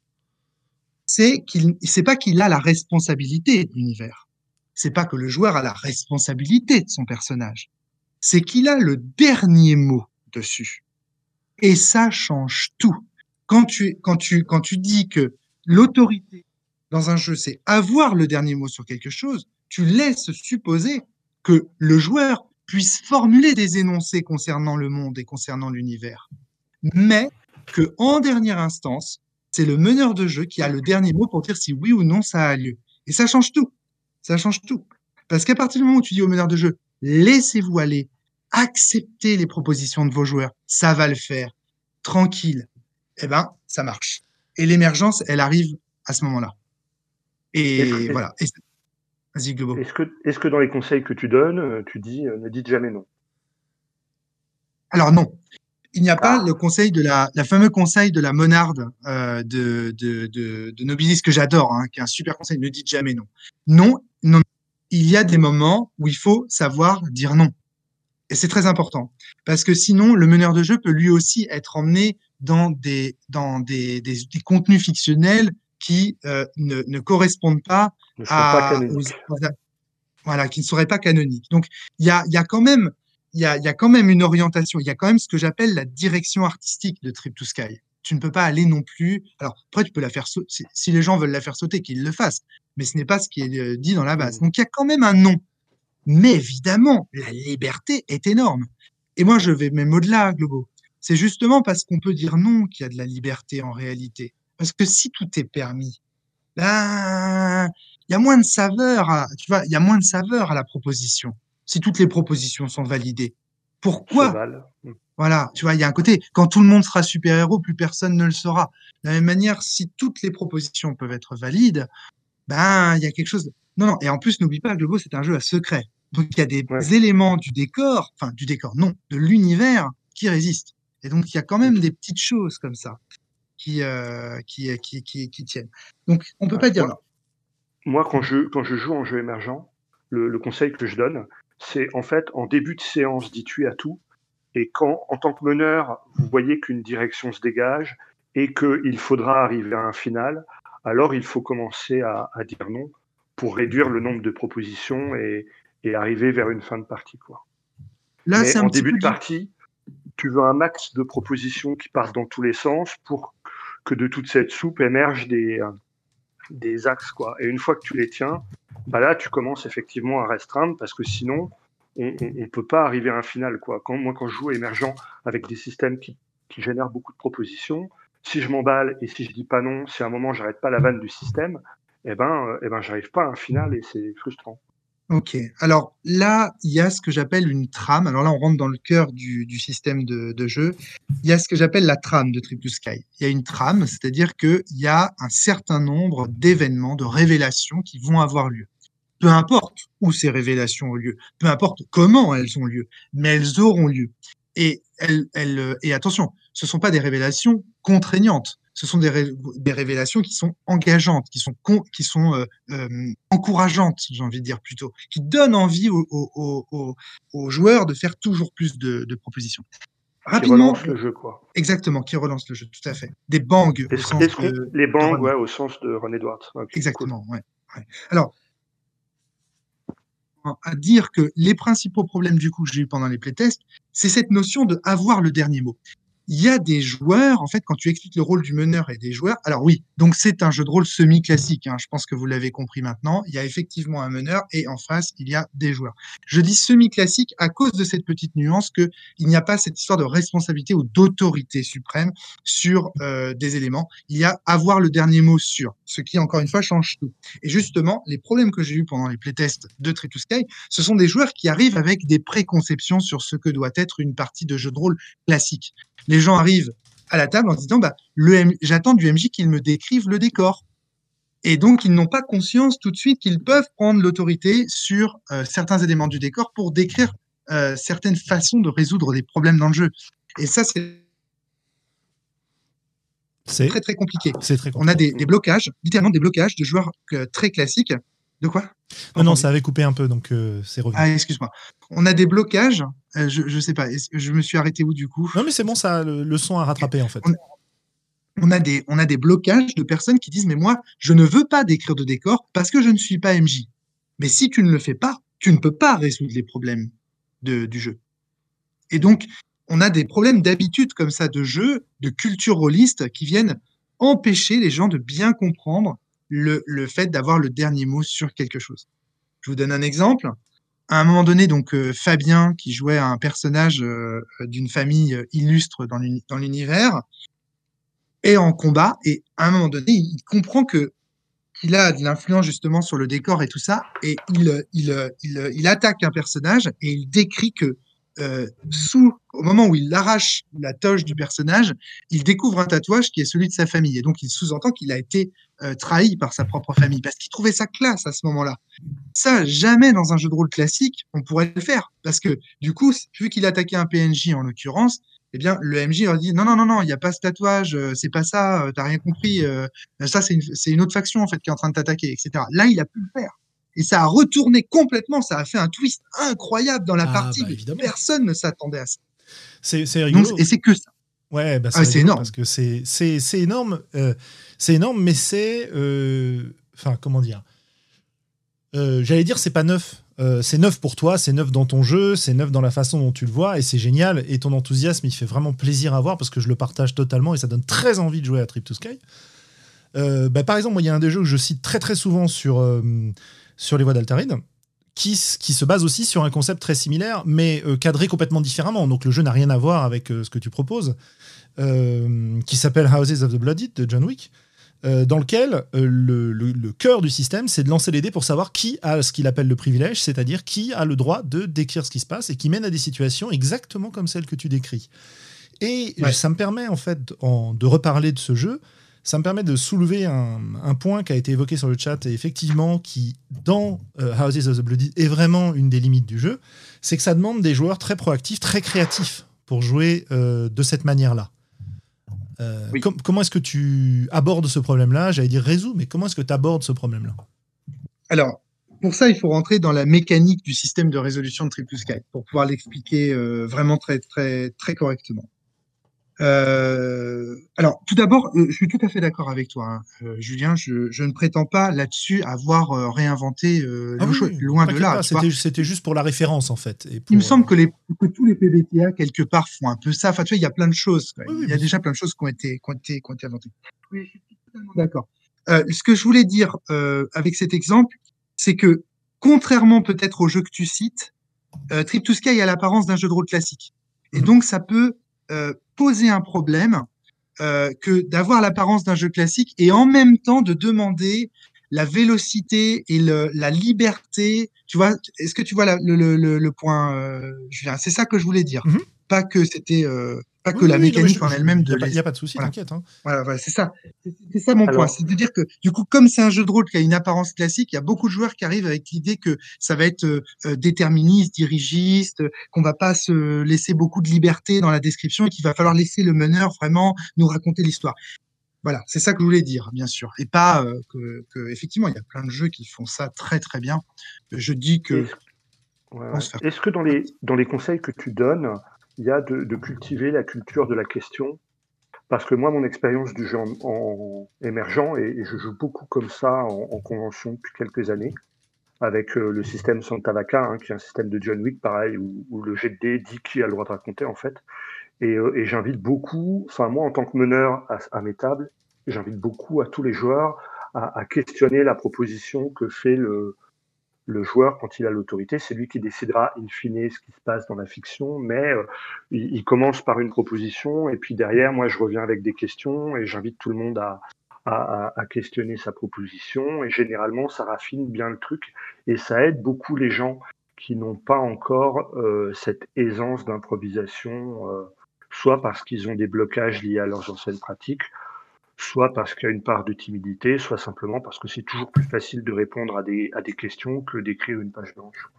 Alors, je vais être très honnête avec toi, Globo, euh, non. Euh, mais euh, par contre, c'est le cœur du maelstrom, ça. Eh ben oui. Voilà. Donc, même si, alors, je ne le formule pas comme ça, si tu veux. Je ne le, je ne le, c'est ça. C'est-à-dire que je, je trouve que ta manière de le formuler est plus claire que la mienne. À vrai dire, si on en avait discuté avant la rédaction du jeu, il y a de fortes chances pour que j'ai mis, j'aurais mis un petit encart pour euh, pour amener les gens à, aller voir ces articles dont tu parles parce que ça m'intéresse beaucoup. Je trouve ça très clair la façon dont tu le formules. Euh, mais moi, en fait, vu que c'est le cœur de mon design, la la la la, question. Euh, du coup, ah bah, tu vois, c'est un peu une espèce d'évidence en fait pour moi, et tu vois, comme quoi, euh, du coup, ben. Faut toujours discuter avec Globo. Voilà, moi je toujours Mais ça, je le dis. ça, je ça, je le dis toujours. Ouais. faut pas le laisser. Le problème, c'est que j'ai pas un temps infini. C'est-à-dire qu'il faut discuter. Parce que on me dit qu'il faut toujours discuter avec Globo, mais on me dit aussi qu'il faut toujours discuter euh, avec KF, avec Fabien Ilvan, avec Frédéric Sintès. Alors voilà, alors on ne sait plus où mettre, on sait plus où donner de la tête là-dedans. Il faut discuter avec tout le monde. C'est vrai, il faut toujours discuter avec tout le monde et je suis d'accord avec toi. Non, mais Globo, bien vu le, le, coup de la, la, culture de la question. Alors, c'est pas formulé comme ça. Il y a quand même tout un paragraphe hein, qui cite, qui mm. nomme explicitement les questions qu'il faut poser à ces joueurs durant certains types de scènes, etc., etc. Donc, il y a peut-être que ça se recoupe. Tu vois, peut-être que toi tu diras ah mais ça c'est la culture de la question. Et puis tu, tu, tu, tu, vois, mais par contre, j'avais pas euh, ça en tête. Par contre, Vous là, euh, là, tu me, ça a l'air, ça a l'air intéressant. Je vais essayer de rajouter une note en dernier truc, euh, peut-être. Euh, oh, tu, tu, tu, dis juste, euh, en cas de problème, aller discuter avec Globo, et puis ça sera bien. Voilà. c'est ça. Bon, écoutez, fin, de la, fin du podcast, c'est ça mon système. Globo est le dernier mot. Voilà. écoutez, si vous avez un problème avec Sky, adressez-vous à Globo. Mhm. Euh, il y a une petite petite remarque par rapport à ce mode de jeu dont on a déjà parlé euh, fort souvent dans le podcast, et c'est Ditral qui souvent nous, nous fait un petit peu le, rappel de ce point de vue-là et qui le refait ce soir. Euh, ce, cette prise euh, de contrôle sur la narration en introduisant des éléments comme tu le décrivais, c'est hyper excitant. Enfin, c'est génial pour des joueurs qui, qui, aiment ça ou des joueuses comme ça, comme nous. voilà, on va pas se le cacher. Par contre, il y a des gens qui aiment pas ça. Et le fait, justement, et justement, mais comme tu, disais, tu disais tout à l'heure, je finis juste euh, la phrase, tu disais tout à l'heure que tu as beaucoup de gens qui viennent un petit peu euh, sans savoir que ça va être comme ça. Alors, qu'est-ce que tu. Comment tu réconcilies ça? Oui, oui, et justement, je, j'ai pas répondu à ta question tout à l'heure. Tu vois, j'ai fait un grand détour là, puis en fait, en fait, euh, j'ai pas répondu à ta question, qui, qui était euh, une question très analogue à celle que tu là. Alors, pour ça, il faut rentrer dans le cœur du système de, de résolution pour, pour bah, comprendre comment ça se passe. Alors, le système de résolution, c'est très simple. Vous prenez Prosopopée. Vous prenez Prosopopée, euh, donc qui, qui, est un jeu dans lequel on se pose des problèmes. Vous prenez Innommable de Christophe Beuclet, qui est un jeu dans lequel il faut décrire des choses pour avoir le droit de prendre des dés. Et puis vous ajoutez à cela, euh, par exemple, allez, la règle de Monostatos selon laquelle il faut toujours les, les, les, méchants peuvent être toujours doivent toujours être classe euh, et euh, ne jamais ridiculiser vos personnages. Et vous obtenez, vous vous mélangez bien, vous secouez et vous obtenez le système de résolution de Triple Sky. Je parle bien de système de résolution, hein, pas mhm. le système de jeu. Le système de jeu, c'est tout ce dont on a parlé un petit peu avant. J'avais quelques éléments à rajouter, mais j'aurai peut-être l'occasion d'y revenir. Quoi qu'il en soit, donc le système de résolution fonctionne comme ceci. Prenez une feuille blanche posée devant vous quand vous êtes MJ. Et vous posez sur les, les, problèmes sur la feuille blanche. Comme dans Prosopopée. Sauf que contrairement à Prosopopée, vous n'avez pas des types de problèmes prédéfinis à poser. Donc vous pouvez par exemple prendre euh, 4 des 4 que vous mettez sur la, sur la feuille sur la, la, la, la phase 4 et vous inscrivez sous vos dés pirate numéro 1, pirate numéro 2, pirate numéro 3, pirate numéro 4. Ou alors, vous faites comme moi, vous prenez des dés de couleur, un rouge, un bleu, un vert, un blanc par exemple, et vous mettez 4 d 4, un rouge, un blanc, un Ces 4 d 4 sont 4 pirates qui sont en train d'attaquer votre bateau. Ça, ce sont des problèmes qui sont posés sur la table. Les D4 sont positionnés sur 4. Ça veut dire que leur endurance à chacun est de 4. Il va falloir leur infliger 4 blessures pour pouvoir faire tomber ces problèmes à zéro et les résoudre. Quand vous résolvez les problèmes, c'est vous qui décrivez comment vous les résolvez. Ou alors, si les problèmes sont liés à l'univers, vous pouvez laisser, et c'est souvent ce qu'on fait, le meneur de jeu, décrire ce que vous découvrez. Typiquement, je peux vous mettre un problème en D12, ouvrir le coffre. D12. Ça veut dire que pour ouvrir ce coffre, il va vous falloir infliger 12 blessures à ce problème. Comment vous résolvez les Comment vous résolvez Donc ça va là, la feuille de problème? Ah bah ça, ça va. Pour moi, ça va absolument parfaitement parce que c'est euh, presque exactement, avec des nuances, ce que j'ai mis dans, mon, dans le dernier jeu que j'ai publié qui s'appelle Le Temple des Vents. Donc eh ben, euh, c'est très très rigolo. les grands eh ben, esprits. Hein. C'est des problèmes, exactement. Tu trouves ça dans Prosopopée? Moi, pour moi, enfin alors, ah, le jeu qui m'a inspiré cette idée-là, c'est Prosopopée. Dans Prosopopée, tu poses des problèmes et tu les matérialises par des dés qui sont posés sur la feuille. Oui, tout à fait. Sauf que dans Prosopopée, il y a une orientation à ces problèmes. Il y a l'harmonie, euh, je me souviens plus exactement des couleurs de Prosopopée, mais voilà. Dans euh, Crypto Sky, elles ne sont pas définies. Ça peut être des pirates. Euh, par exemple, j'ai récemment, on a, fait un, on a fait un problème qui est comme suit, qui est euh, donc c'était une scène de bal et il y avait un personnage qui voulait séduire un autre personnage. Donc on a mis premier problème, attirer son regard. Deuxième problème, lui prendre la main.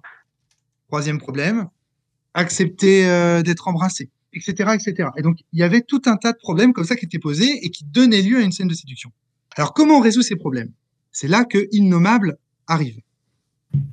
Dans Innommable, vous le savez, il y a un bol de dés au milieu de la table dans lequel les joueurs vont pouvoir piocher en décrivant des choses.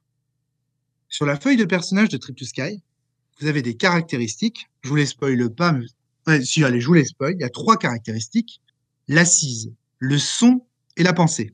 L'assise, c'est votre force physique, c'est votre, votre, c'est le trèfle dans le val, c'est vos racines, c'est votre capacité à, à, être euh, solide sur vos appuis. Le son, c'est tout ce qui est diplomatie, euh, expression. Ça va être aussi votre capacité à jouer de la musique, parce que la musique et la magie dans, dans Trip to Sky, il y a, une relation entre les deux. Et enfin, la pensée, qui la réflexion, la puissance de calcul, etc.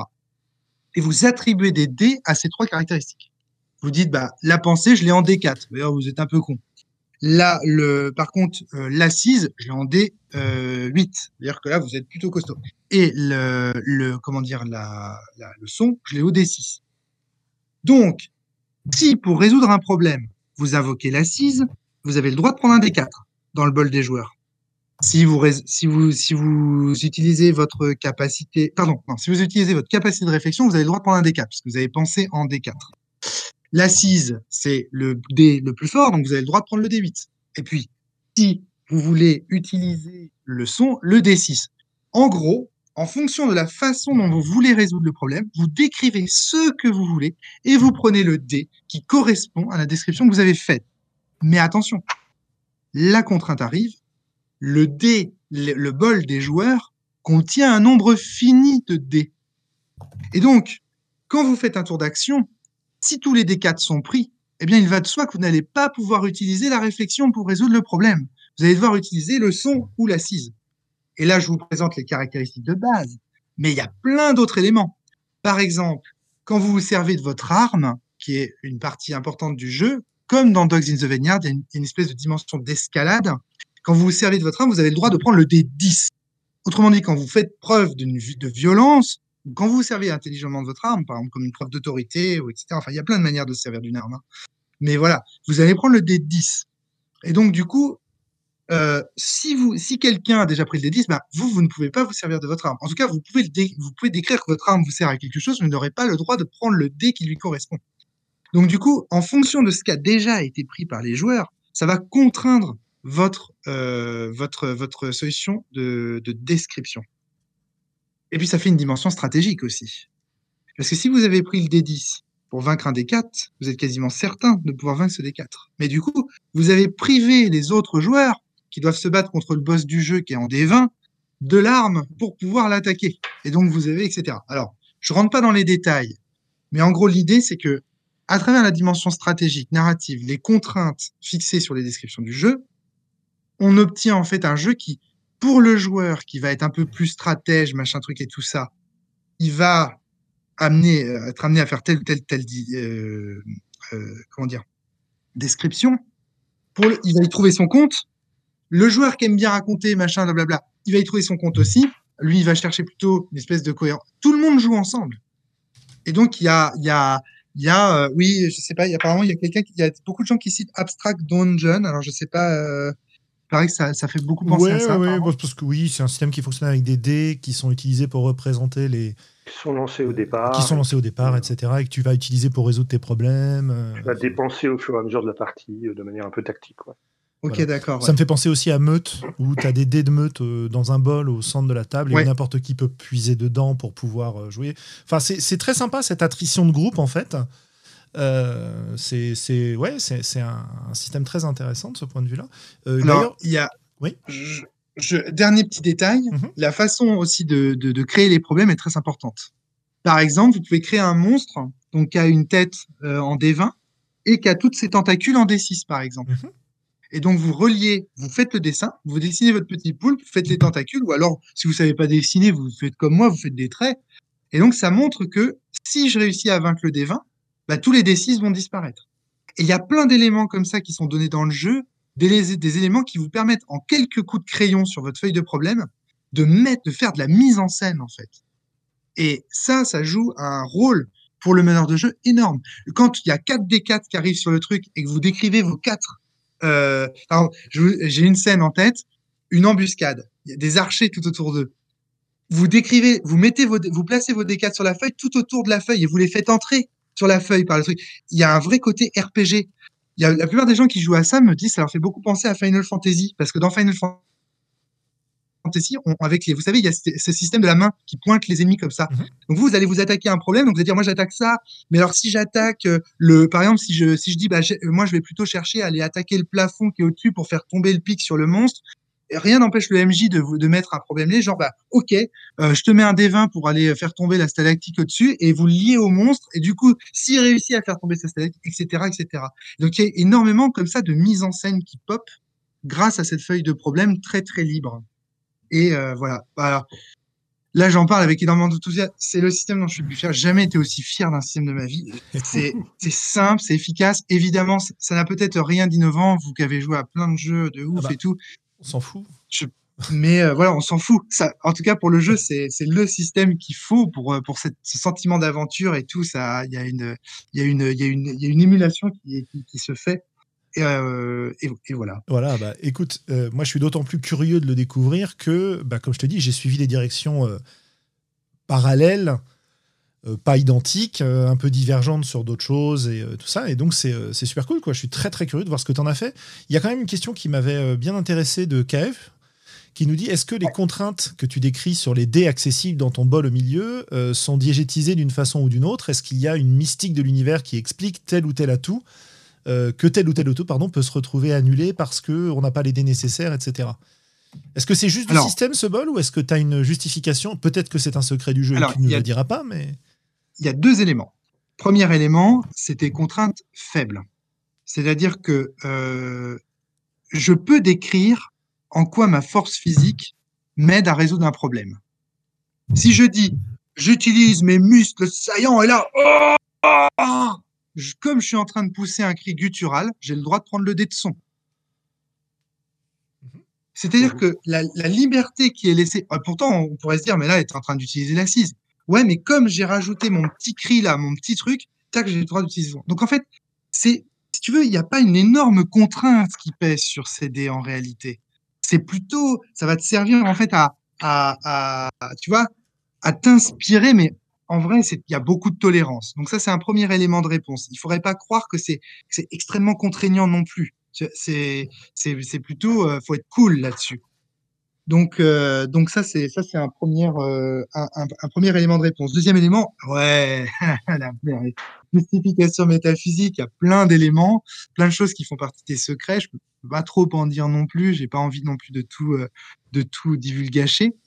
Mais euh, ouais, il y a, il y, a, il y a effectivement il y a, y, quelques éléments. Après, euh, su- sur les dés euh, en soi. Euh, de là, de là à dire que parce qu'il y en a un qui a utilisé l'assise, les autres peuvent pas, il n'y a pas une explication métaphysique à ça. Là, on peut répondre à KF que non, tu vois. C'est juste que par contre, on considérera que vu que quelqu'un a déjà utilisé la force physique, lui, il a eu le droit au dé, mais les autres n'ont pas eu le droit au dé. Mais ça, c'est purement mécanique parce que de toute Ouais. façon, la, dans la description qu'on fait, ça n'empêche pas, tu vois. Moi, j'ai une scène de baston, tout le monde se sert de son arme en réalité pour se battre. Tout le monde se sert de son arme de terre, son épée pour se battre, évidemment. Mais il y en a qu'un seul qui va avoir le droit de prendre le D10. Ça veut pas dire que les autres n'utilisent pas les épées. Ça veut dire qu'il y a que lui qui fait de son arme à ce moment-là une force pour résoudre ses problèmes. Euh, les autres vont utiliser l'assise avec l'épée ou le son avec l'épée. Enfin, voilà. Bah, je sais pas si je réponds bien à la question de KF. bah, oui, euh, KF nous dira euh, ce qu'elle en pense. Voilà. euh, J'espère ne pas la décevoir de trop, mais voilà. Je, euh, il faut, il faut se dire que il y a, non, il n'y a pas un élément métaphysique fort parce que c'est juste pour encourager les, la couleur des dés, la, la forme des dés, pardon, est plus un encouragement à décrire des choses Mhm. variées, mais à- et à décrire des choses aussi, parce qu'on n'a pas le droit de prendre le dé avant de. Ah ouais, il y a un dernier élément, tiens, dont je voudrais vous parler tant qu'on y est. Bah écoute, vas-y, après j'ai deux prendre questions. les dés, pour prendre les dés, il faut décrire comment on utilise tel ou tel élément de sa fiche pour, euh, pour résoudre le problème. Mais on ne sait pas encore si le problème est résolu. Et donc, ça donne, en fait, moi, ce que je conseille dans la base, c'est de prendre les dés comme un cliffhanger. Plutôt que de dire j'utilise mon épée pour trancher la tête du pirate, dites plutôt je dégaine mon épée en prenant le D10. On ne sait pas encore si vous avez réussi à trancher la tête de ce pauvre pirate. Mhm. Et donc là, quand vous lancez le D10, au moment du lancer de dés, parce qu'à un moment donné, quand même, quand il n'y a plus de dés dans le bol, ou quand les joueurs ont pris suffisamment de dés, ils estiment que, OK, là, ils ont fini de décrire, ils ont le droit de lancer les dés. Là, à ce moment-là, on va résoudre les actions. Et donc, ça donne un jeu dans lequel il y a énormément de cliffhanger, comme ça, on laisse beaucoup de scènes en suspens. Et les personnages sont d'une classe. mais d'une classe. Parce que tous ces cliffhangers font qu'on imagine toujours le meilleur pour eux.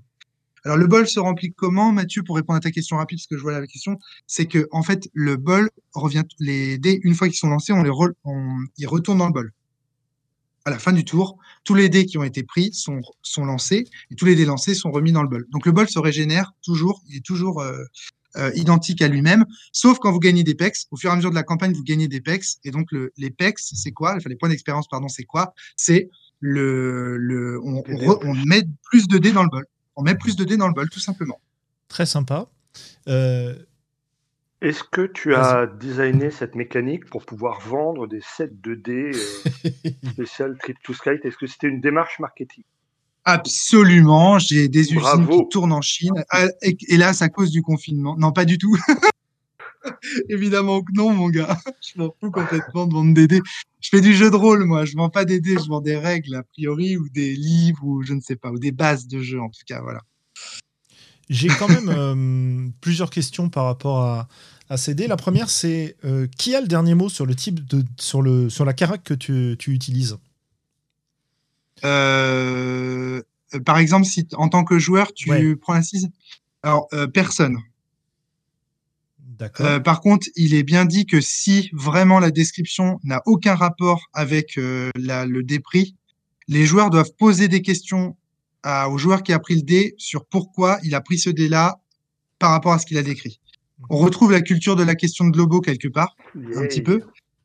Et c'est pas mais mais c'est dit que c'est tu vois c'est pas euh, comment dire c'est après le, le, MJ peut dire non non là ça correspond pas et j'attends de toi une description plus adéquate mais c'est extrêmement rare hein, les gens ils comprennent bien tu vois enfin et puis on fait souvent l'effort de comprendre aussi.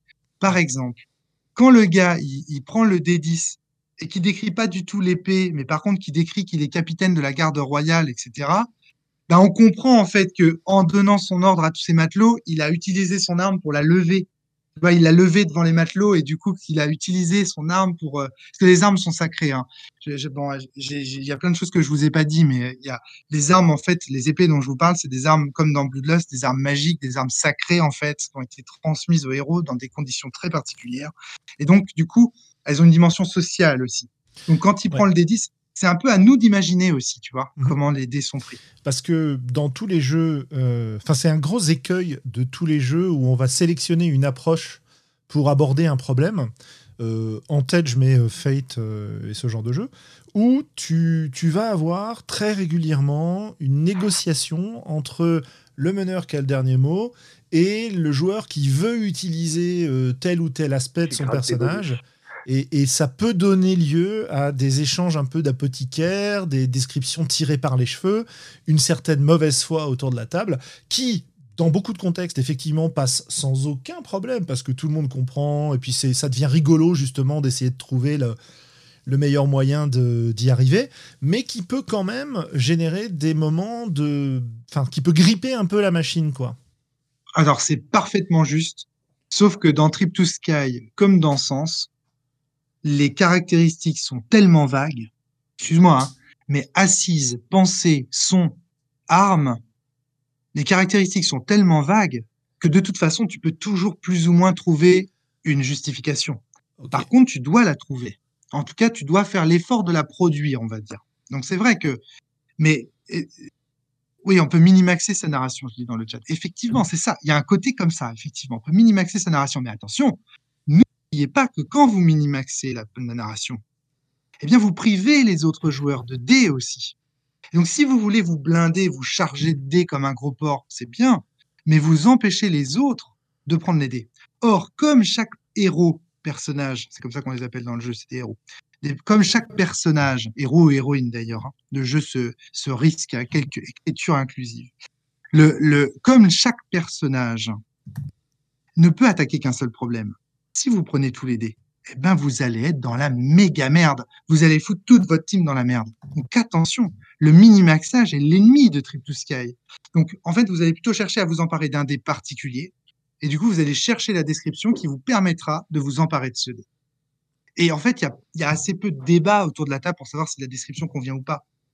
Hein. c'est parce qu'en fait, bon bah, après encore une fois, les caractéristiques font l'assise et la pensée. Rends-toi compte, Julien. Tu vois, c'est pas comme si je te disais, euh, euh, la dextérité, euh, euh, la, tu vois, la, tu vois, la vigilance. Oui, enfin, ça, ça, ça- je, je trouve que l'argument de dire on contrebalance la tentation du, de l'abus de et donc de l'abus de description par le groupe, beaucoup plus convaincante que de dire les caractéristiques sont vagues, donc on peut faire ce qu'on veut.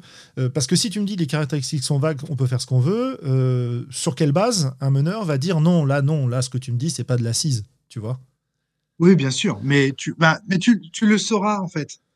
Tu le sauras quand tu seras confronté au problème parce que vraiment, tu vois, en fait, ce qui se passe la plupart du temps, quand est-ce que le meneur a à intervenir de la sorte? Mhm. C'est quand le joueur se trompe, tout simplement, il s'est trompé de. Moi, là, par exemple, un mec qui me décrit un truc euh, en clairement en pensée, tu vois, ou en son, et puis il prend le D10. Je lui dis, attends, là, euh, le D10, c'est pour l'arme, logiquement. Et souvent, la plupart du temps, tu sais, c'est quoi sa réponse? C'est Ah oui, merde, attends, excuse-moi, Oui, je me suis trompé, je voulais prendre le D8. le D10, le D8 se ressemble, tu vois. Donc, euh, en partie, en fait, ce, ce, ce cas de figure se présente assez peu. Et, et au départ, le, la, la- le pool de dés, c'est un de chaque ou, euh, Oui, ou absolument. ça Un dépend des du nombre quatre. de joueurs? Alors, euh, au départ, euh, c'est un des quatre, un des six, un des huit et un des dix dans le bol pour bien faire comprendre la mécanique. Assez rapidement, si tu joues à trois ou quatre joueurs, je crois, faudrait que je vérifie, mais tu mets un des quatre dans le bol dès le premier scénario quasiment. En plus. En plus, un des quatre en plus. En plus, en plus. Ouais. Et assez rapidement. Mais sinon, euh, si tu joues à deux ou à euh, trois, je- à trois, je crois que tu commences avec 4 dés dans le bol et tu récupères euh, euh, le D4 euh, au quart de la. En gros, tu récupères le D4 au quart de la, enfin au premier quart de la campagne, mais très très vite. Hein. C'est, ça va, ça vient vite. Le D6 euh, au, au milieu, le D8 vers la fin et le D10 à la toute fin, dans des conditions très particulières. Le D10 supplémentaire, j'entends. En, sa- en sachant que ce pool, de toute façon, il est remis à zéro euh, à, à chaque round de combat, entre guillemets, quoi. Enfin, à chaque round de Voilà, résolution de. Ouais. Tout à fait, tout à fait. Ouais, mais, mais ça, euh, là, on rentre dans des petits détails. Après, il y a des, il y a des, il y a des détails aussi euh, liés à l'historique. Il y a des, il y a des règles pour euh, biffer, euh, biffer un dé automatiquement sur la table.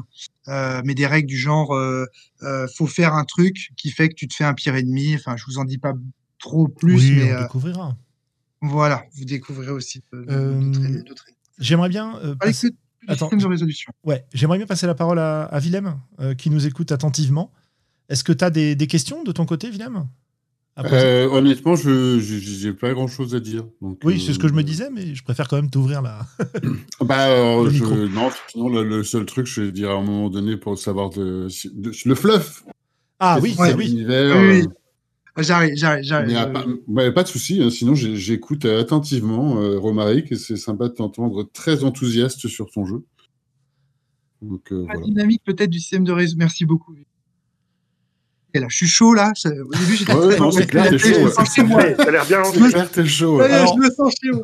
C'est bon. On va te laisser les clés de toute euh, façon à la fin, t'inquiète. Vous savez, c'était euh, comment Philippe Poutou comme ça qui avait euh, qui avait dit un jour devant un, un, un mec de droite comme ça, il lui avait dit, euh, vous savez, le mec de droite l'interrompait tout le temps, puis il avait dit mais laissez-moi partir, laissez-moi démarrer, je suis comme un moteur, moi il me faut du temps, et une fois que je suis parti, c'est bon, je pars. Ça m'avait fait beaucoup rire. Je, me sens un peu le Philippe Poutou du jeu de rôle là aujourd'hui. Ouais, ouais, ouais. Euh, sachant qu'il va nous... Attention, ça va rester dans l'histoire. Hein. C'est ça, le Philippe Poutou du jeu de Oh rôle. merde. Oh bah c'est pas le pire Attends. des surnoms que t'as eu. hein.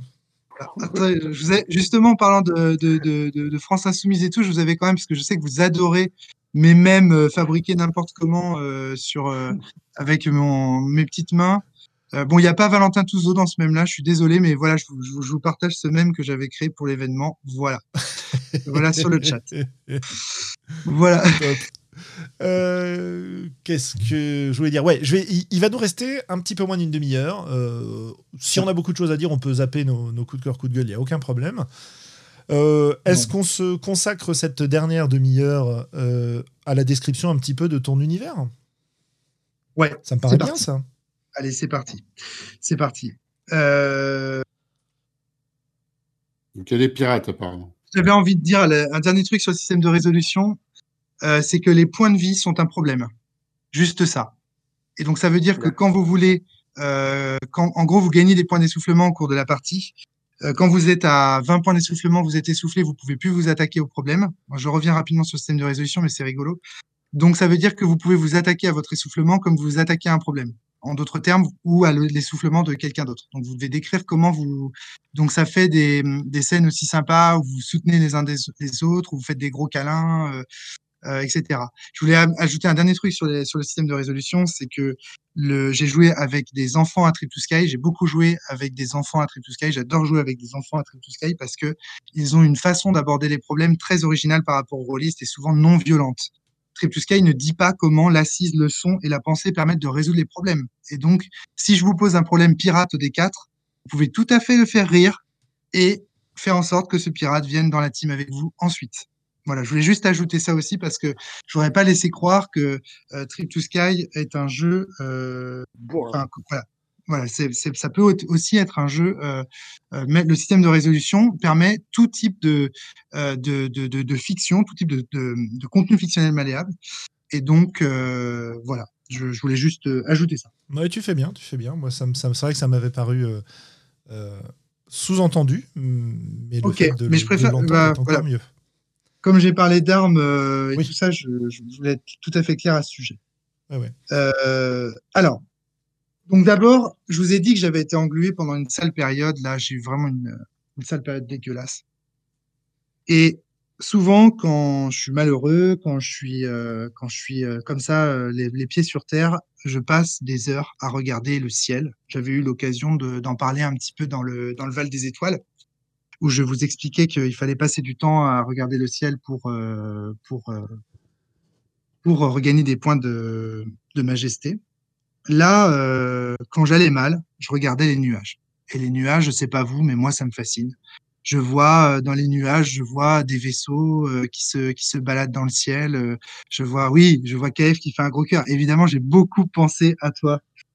sache que la clé des nuages est citée dans le dans la, elle n'est pas citée dans les sources d'inspiration, mais elle est citée dans le fluff comme étant un objet de recherche par certains PNJ. Mais j'en dis pas plus. donc voilà. Euh, j'adore les nuages, je, kiffe les nuages, c'est un truc de fou. Je trouve que c'est un paysage merveilleux. J'ai toujours eu envie de m'envoler dans les nuages, euh, d'aller euh, piloter un appareil pour voler parmi les nuages et tout. Et c'est pour ça que j'ai décidé de faire de Sky, donc l'univers de ce jeu, un ciel sans sol. Parce que je ne voulais pas avoir les pieds sur terre, je ne voulais pas, je ne voulais absolument pas qu'on puisse poser pied à terre. On doit rester dans, les nuages. Ceci dit, il y a des îles dans le ciel, vous vous en doutez, des îles de, de Sky, euh, etc. Euh, donc, euh, pendant cette période un peu difficile, je regardais la mer, les nuages pour fixer ça. Et puis, avec Flavie, on s'est mis en tête de retrouver la Cité 10, qui est une cité équivalente de, de, tous nos week-ends. On, on, les a consacrés dans cette période, tous nos week-ends où on laissait nos enfants aux grands-parents, euh, on, l'a consacré à aller rechercher, à enquêter en fait sur la cité 10. Alors, je ne sais pas si vous savez ce que c'est la cité 10, c'est le mythe de l'Atlantide breton. C'est euh, une cité qui paraît-il se trouvait en, pointe euh, de, la Bretagne. Certains la situent dans la baie de Douarnenez, d'autres un peu plus en face de Perros-Guirec. Chacun a un peu son interprétation sur le lieu où se trouverait cette cité. Quoi qu'il en soit, selon certains euh, vieux manuscrits euh, moyenâgeux écrits par des, moines en quête d'imposer la religion catholique sur le territoire breton, il y avait une cité qui a été engloutie par les flots en l'espace d'une nuit à cause d'une sombre histoire. Je vous laisse aller sur je vous laisse aller sur internet pour découvrir et, et, parcourir un petit peu la légende 10 mais c'est un mythe un mythe pardon clairement atlantidéen c'est-à-dire c'est un mythe de l'Atlantide au même titre que euh, la série euh, Nadia, au même titre que euh, Escaflowne, au même titre que Stargate aussi, qui est un espèce de mythe d'Atlantide, au même titre que le fameux Atlantide de, Walt Disney, etc., etc. Et donc, l'inspiration principale de Trip to Sky, les mystérieuses cités d'or, bien sûr, Arrakis, évidemment, l'inspiration de, de, de, Trip to Sky euh, provient euh, des mythes de l'Atlantide. Et je me suis inspiré vraiment de, de tous les mythes de l'Atlantide que je connaissais pour, euh, engendrer euh, Trip to Sky.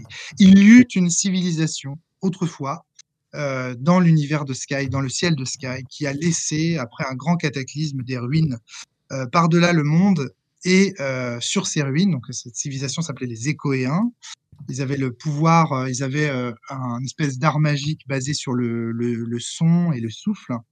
Et donc, ils ont laissé en fait des ruines à droite à gauche. Et donc, on, joue des explorateurs euh, finalement assez proches de Christophe Colomb, Vasco de Gama, finalement des, au sens où ce sont des navigateurs sur les sur les sur les ah bah la puta évidemment évidemment le château dans le ciel bien sûr KF.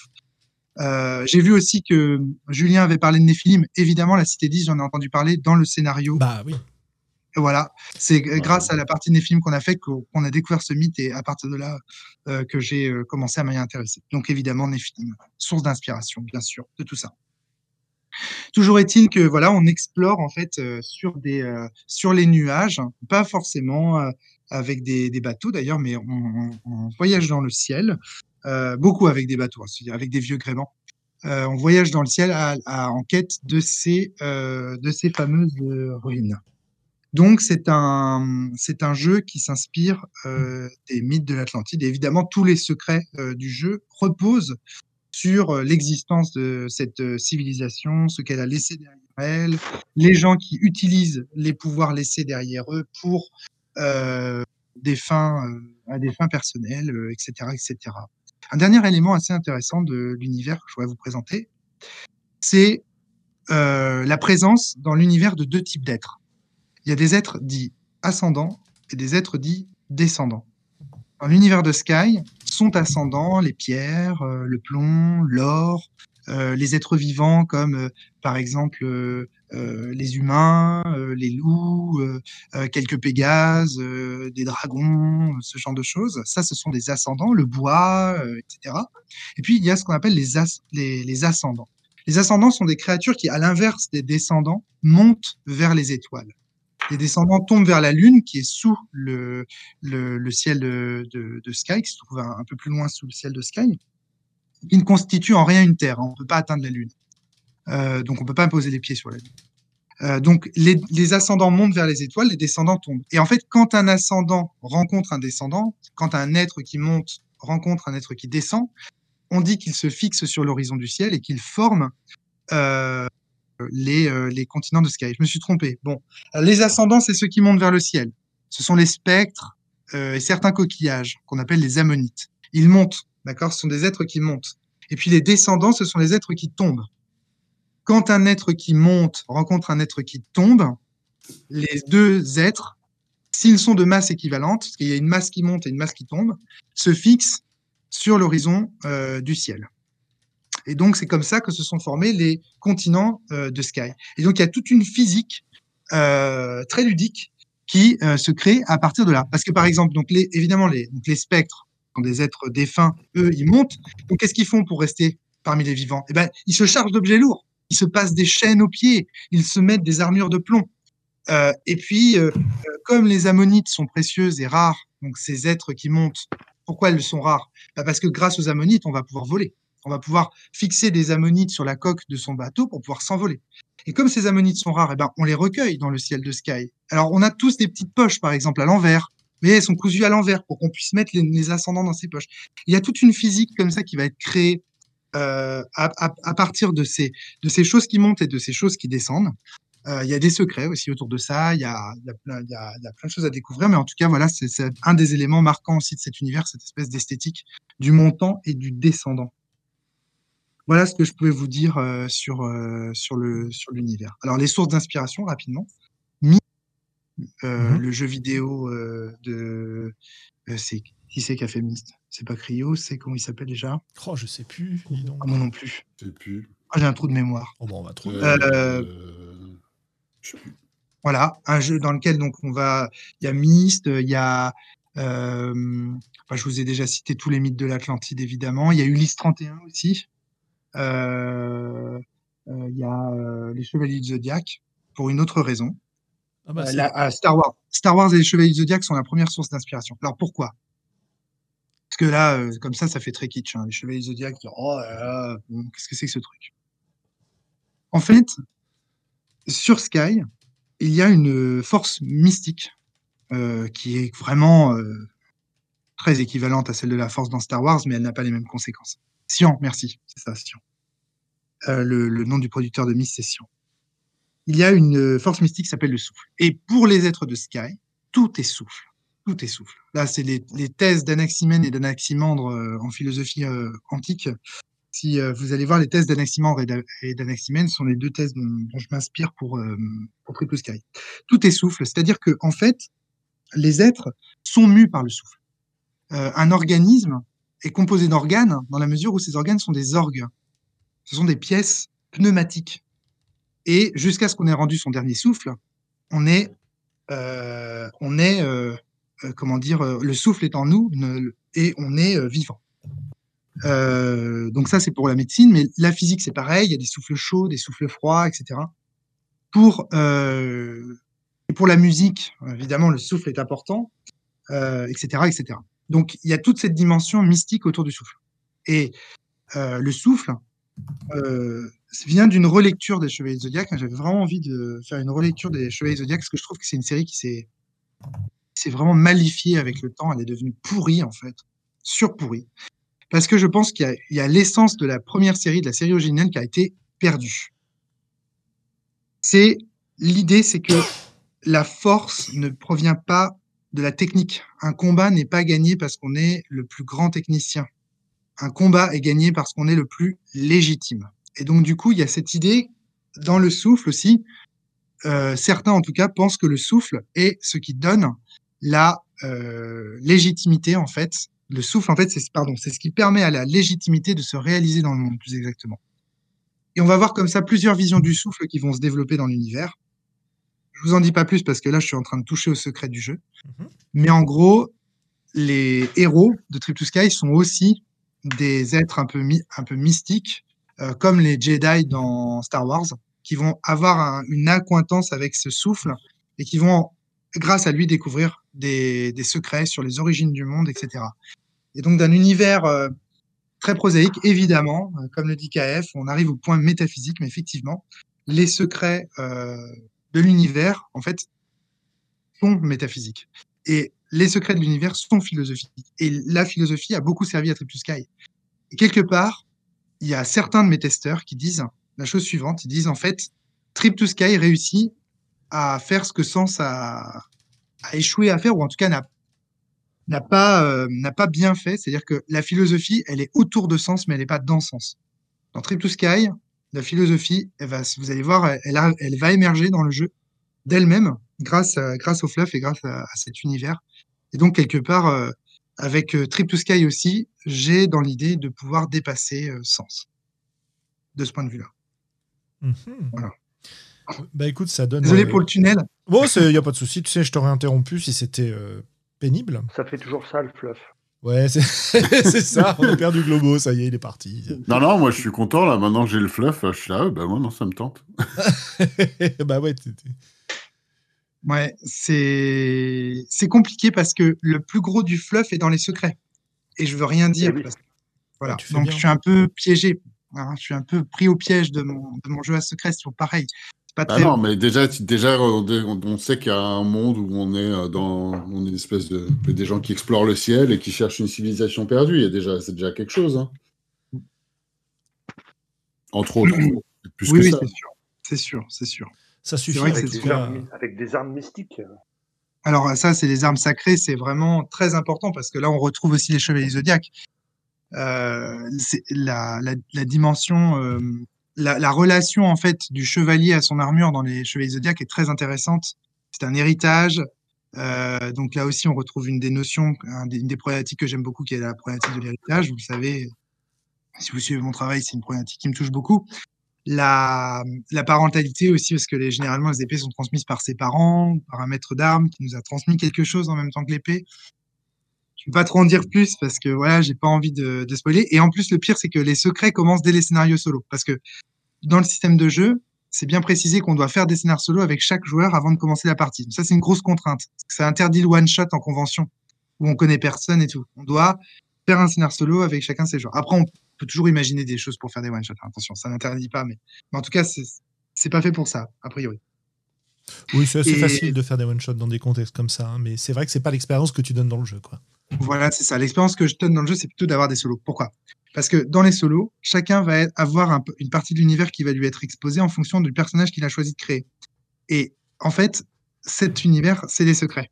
Donc chacun, chaque joueur arrive avec un pool de secrets. Si, mettons, il y a 100 secrets dans le jeu, au début, pendant le scénar solo, le joueur va prendre 15%, chaque joueur va prendre 15% des secrets, et des secrets différents de ceux des autres joueurs. Donc tout le monde a des secrets déjà dans sa besace, et un peu plus que 15% même, je dirais plutôt 20, 20 à 30% pour chacun. Et donc du coup, tout le monde a des secrets dans sa besace. Parfois on a les mêmes secrets, parfois on a d'autres secrets. Et en fait, du coup, ça pousse les joueurs à l'écoute. Parce qu'on ne sait jamais quand un joueur parle s'il n'est pas en train de nous parler d'un truc énorme, d'un secret monstrueux et tout ça. Et donc ça donne, ça crédibilise en fait la parole des joueurs, un truc de dingue. Tout le monde s'écoute parce que euh, parce que on sait pas quoi. À tout moment, il y a un mec, un mec qui peut, un mec ou une meuf pardon, qui peut balancer un secret de ouf quoi. Tu vois, qui peut. Donc voilà. Donc ça c'est un élément qui est assez euh, qui est assez intéressant. Ouais. Euh... Ouais bon, je vais pas je vais pas rebondir dessus euh, vu l'heure. Mais euh, ça, il n'y a pas de souci. Ça m'évoque des, ça m'évoque des, des, des, soucis qu'on rencontre en GN en fait quand on balance des secrets aux joueurs dans les soirées enquête, par exemple, etc. Donc je suis très curieux de voir comment tout ça fonctionne. Et en tout cas, c'est très très très intéressant. Oui, comme dit KF, cette asymétrie d'information, c'est c'est quelque chose qui en général a au minimum le potentiel de créer beaucoup de choses en émergence autour de la table. Tout à fait. Euh, bah écoute, je te remercie bien pour tout ça. Euh, je vais laisser à mes camarades globaux et Willem l'opportunité de poser quelques questions. Euh, si dans le chat vous avez une question, on en a une évidemment qui est sur toutes les lèvres, c'est quand est-ce que ça sort? Mais si vous avez d'autres questions, n'hésitez pas. Alors voilà, moi je vais commencer. Quand est-ce que ça sort, Romaric, ce jeu? Alors, il est prévu pour mars, si tout se passe bien. On a quelques difficultés avec les playtests externes. J'en veux beaucoup pour l'instant, j'en ai une quantité qui est pas du tout suffisante. Et donc, euh, j'attends euh, qu'il y ait d'autres playtests externes qui soient faits. Le problème, c'est que nous, on est en confinement. Et ouais. Et donc, du coup, évidemment, euh, les. Alors, il y a de fortes chances pour que, euh, ouais, ait pas de problème si, tu veux le tester. Je t'avais dit déjà, on en avait parlé tous les deux que, c'était possible. Euh, je, je, le, gros problème, si vous voulez, moi je pense que le jeu, il est. J'aurais voulu faire plus de playtests, mais je je vais pas avoir le temps de, je vais pas avoir le temps de le faire. Le gros problème, c'est que je vais reprendre mes études l'année prochaine. Ah, très Donc, bien, ça. Je, c'est pour ça aussi que je dis que je pense que ça va être euh, mon dernier jeu de rôle, à, au moins avant longtemps, parce que je pense que je n'aurai pas le temps, euh, j'aurais pu le, j'aurais, j'aurais pas le temps après euh, de pouvoir euh, de pouvoir refaire du, des jeux de rôle aussi facilement et tout ça, je pense que je vais me consacrer entièrement à ma thèse. Donc ça risque, ça risque de de ne pas me laisser beaucoup de temps pour faire du, du JDR. Donc et j'ai besoin de commencer assez rapidement là, parce que c'est l'année prochaine que je m'inscris en théorie. Ouais. Donc là, il faut que je me, je, je me bouge le cul. euh, donc du coup, je pense que le jeu, quoi qu'il arrive, euh, sortira en mars. Euh, donc là, on est en train de peaufiner les derniers réglages j'ai entièrement confiance en ce jeu. Les, les, les, les premiers playtests sont encourageants. C'est un peu comme le vaccin, vous savez. On va sortir un peu prématurément, le jeu. Et puis, on va lui faire confiance. Parce que. bah il n'y a pas le choix. Dans cette dans situation, tu n'as pas le choix. Ouais. J'ai pas le choix. Voilà. Pour avoir repris peu... des études cette année, je confirme. bah non, ouais. ouais c'est, ça va être trop difficile sinon. Donc, voilà. Okay, Globo, Willem, j'attends vos questions avec impatience.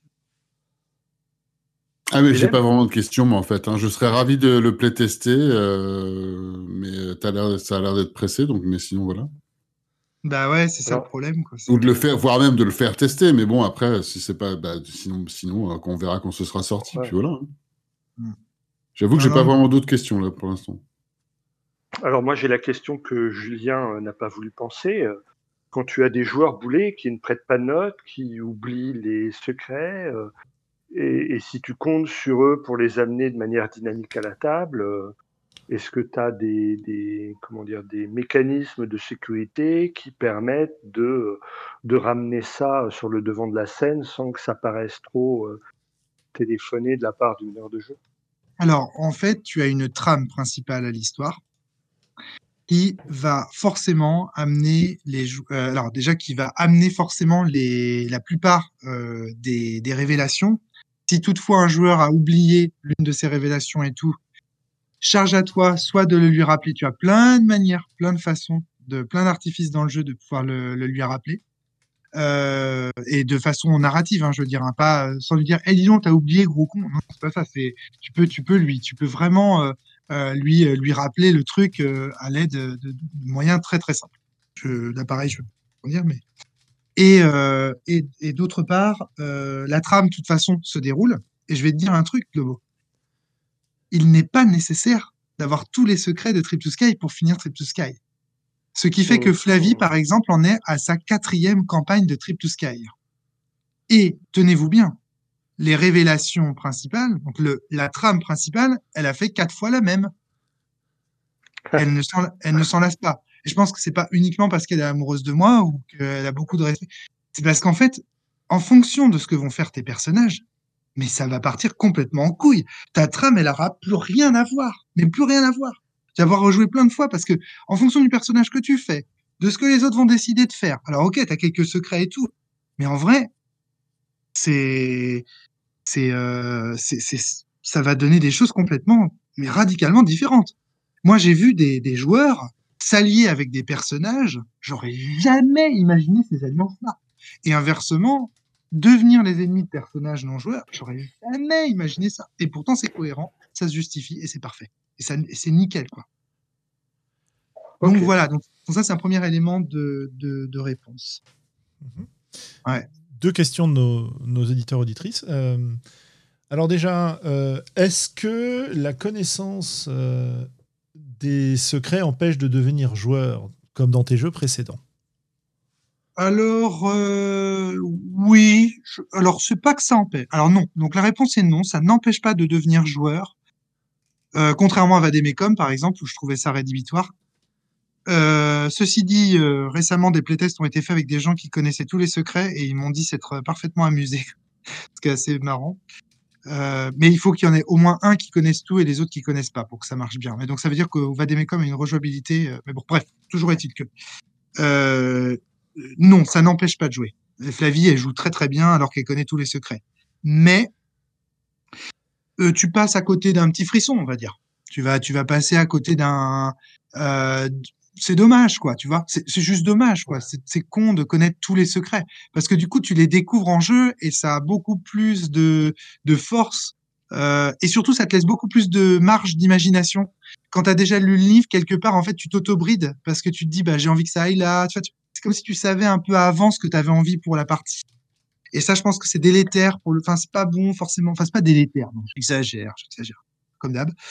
Euh, non, non, c'est c'est pas terrible, quoi. Mais Flavie euh, te dirait que c'est elle joue très très bien en connaissant les secrets. Et même parfois, je vais dire un truc.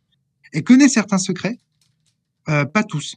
Et du coup, quand elle découvre, par exemple, elle va découvrir un, un endroit dans le lieu, elle va faire ah mais c'est pour ça qu'il s'est passé ça dans notre campagne précédente et tout. Oh là là, tu vois. Et donc il y a un côté encore plus, tu vois, quand tu connais certains secrets mais pas tous, parce que oui, rappel, on, on peut finir une campagne en étant passé à côté de 65% des secrets du jeu. hein. Et t'en as rien à foutre. Ta campagne elle est Mhm. nickel. Oui, c'est c'est un Donc, euh, ouais. Euh, dernière- J'ai même certains secrets de Trip to Sky que je n'ai jamais explorés avec aucune table. Et pourtant j'en ai eu des tables. hein. J'en ai fait des campagnes. Ça me fait beaucoup penser à Sphinx aussi, tes, tes secrets et tes révélations. Mais, euh, Ah, mais de toute façon, on se refait pas. Hein. Ouais. Euh, moi, Fred, Fabien et Christophe, euh, si vous pensez qu'on est une même personne, je vous en veux pas. Hein. En vrai, on a on a le même maillot, on a la même passion, on a pas on a parfois des, des divergences de fond théoriques et tout sur la sur la com, sur la en politique, on n'est pas forcément pareil, bah, machin, mais enfin, franchement, sur le jeu de rôle, on est, il y a, comme dirait Emmanuel Macron en parlant d'Edouard Philippe, n'est-ce pas, il n'y a pas une feuille de papier à cigarette entre moi et Fabien Hilvin, n'est-ce pas je, je te laisse responsable de cette citation. Euh, euh, Kev nous demandait est-ce que l'univers est régi- rédigé sous forme encyclopédique, un ensemble de lieux prédéterminés, préécrits, pardon, ou inventé autour de quelques repères fixes, ou encore autre chose? Alors, euh, l'univers présenté aux joueurs est très éthérique. Il est très flou, volontairement, pour leur laisser une marge de créativité énorme.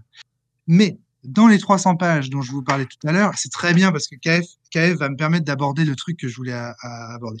Dans les 300 pages que je laisse, euh, que je laisse en fait euh, au, au de fleuve dans le deuxième partie pour le MJ, euh, en fait, c'est là qu'on trouve une dimension un peu encyclopédique. Même si j'aime pas le terme parce que, mais il y a un peu, ouais, il y a un peu d'explication de l'univers, un peu, mais toujours, c'est toujours, c'est toujours suggéré.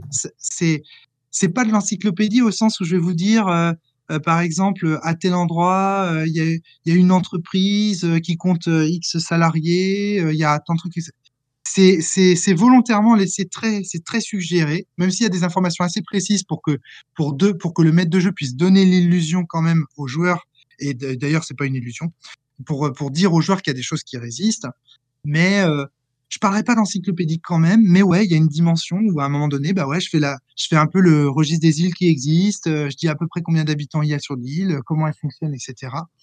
Euh, parce que sinon, euh, les MJ, qui vont jouer à Trip to Sky, ils auront plus de temps de préparation. S'il faut préparer son île, là au moins, tu as, des îles clés en main. Tu as des îles clés en main, avec les enjeux, euh, les, les, les, problématiques, les personnages non joueurs que tu vas pouvoir rencontrer, leurs problématiques, etc.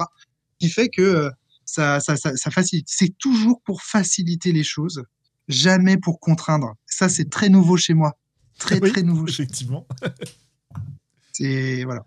Eh ben écoute, merci beaucoup de nous avoir fait part de, de tout ça. Euh, en tout cas, euh, le jeu, comme je le disais euh, plusieurs fois, fait très envie. On a hâte de le, de le lire, d'y jouer, de le faire jouer. Donc vivement, vivement Mars, finalement. Ça. il, y a, il, y a, il y a quelque chose que j'avais envie de rajouter sur ce jeu, même si c'est en creux. Je voudrais dire que c'est un jeu sur l'espérance, l'espoir. Euh, récemment, en fait, j'ai j'ai découvert euh, en, regardant, c'est ridicule. C'est ce que je vais vous raconter, ridicule. Hein. J'ai découvert en regardant Bénur qu'il y avait quelque chose en moi de religieux, que j'avais la foi, le cosmos, la force. Qu'est-ce qui m'obsède dans toutes ces œuvres? Qu'est-ce qui m'obsède dans Star Wars? Qu'est-ce qui m'obsède dans Saint C'est cette dimension de l'espoir, l'espérance.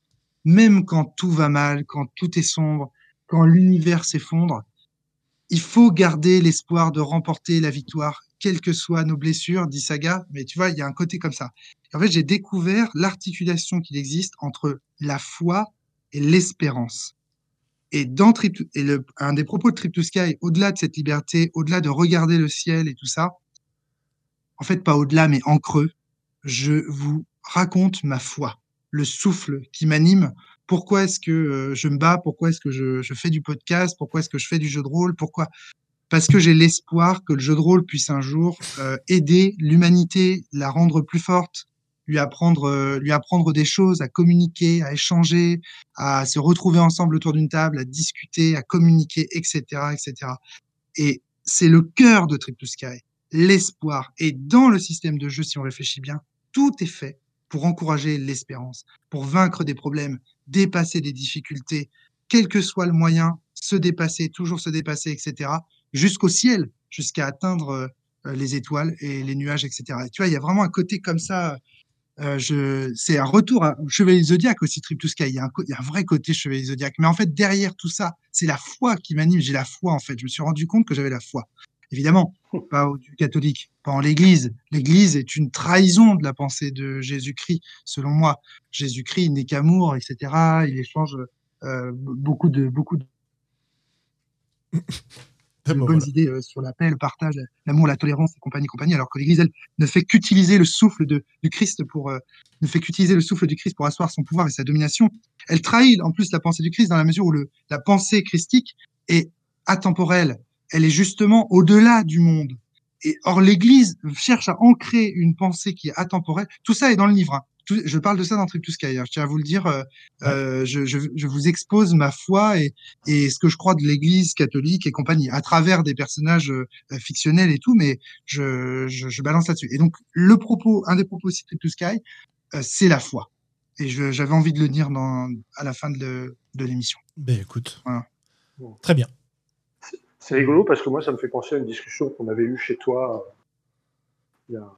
Enfin voilà, je sais pas si tu t'en souviens, mais moi, ça m'avait marqué, tu sais, par rapport au bouquin qu'avait laissé ton pote.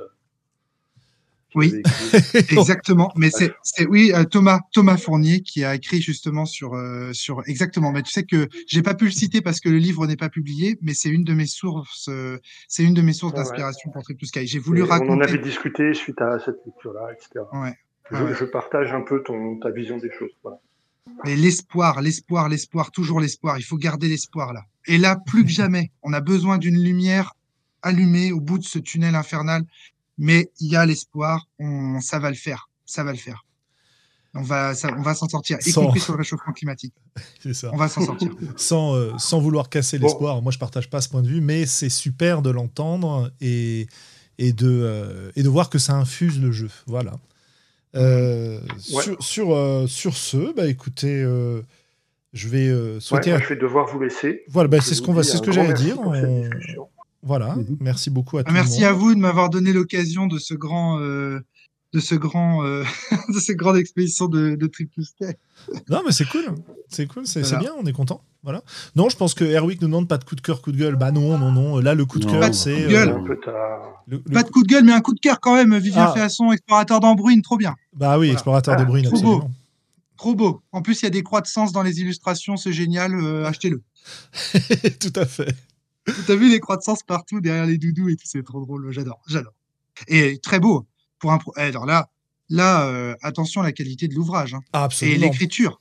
L'écriture est superbe. Le texte d'introduction, là, vous et moi, là, c'est, c'est entre vous et moi, là, c'est magnifique. un- C'est un, jeu très sympa aussi. On en a parlé avec Vivien, euh, il nous l'a, il nous l'a présenté dans le podcast, euh, donc nos auditeurs pourront s'y référer. Euh, et euh, bah voilà, écoutez, euh, bonne, euh, bonne soirée à tous. Et puis on vous dit à dans deux semaines pour le prochain numéro des Voix d'Altaride. Merci Et puis, beaucoup, euh, Julien. dans- Au revoir. Au Merci revoir. beaucoup, Willem. Au revoir. Merci Au revoir. beaucoup à vous.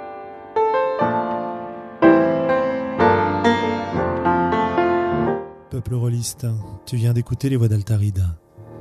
Si ce que tu as entendu t'a plu, n'hésite pas à nous laisser des commentaires sur le site, sur la chaîne YouTube, à nous rejoindre sur Facebook, sur Discord, bref, sur l'ensemble des réseaux sociaux. Et qui sait, peut-être même un jour nous laisser des étoiles sur iTunes. Porte-toi bien, peuple rôliste. Et d'ici la prochaine émission, joue bien.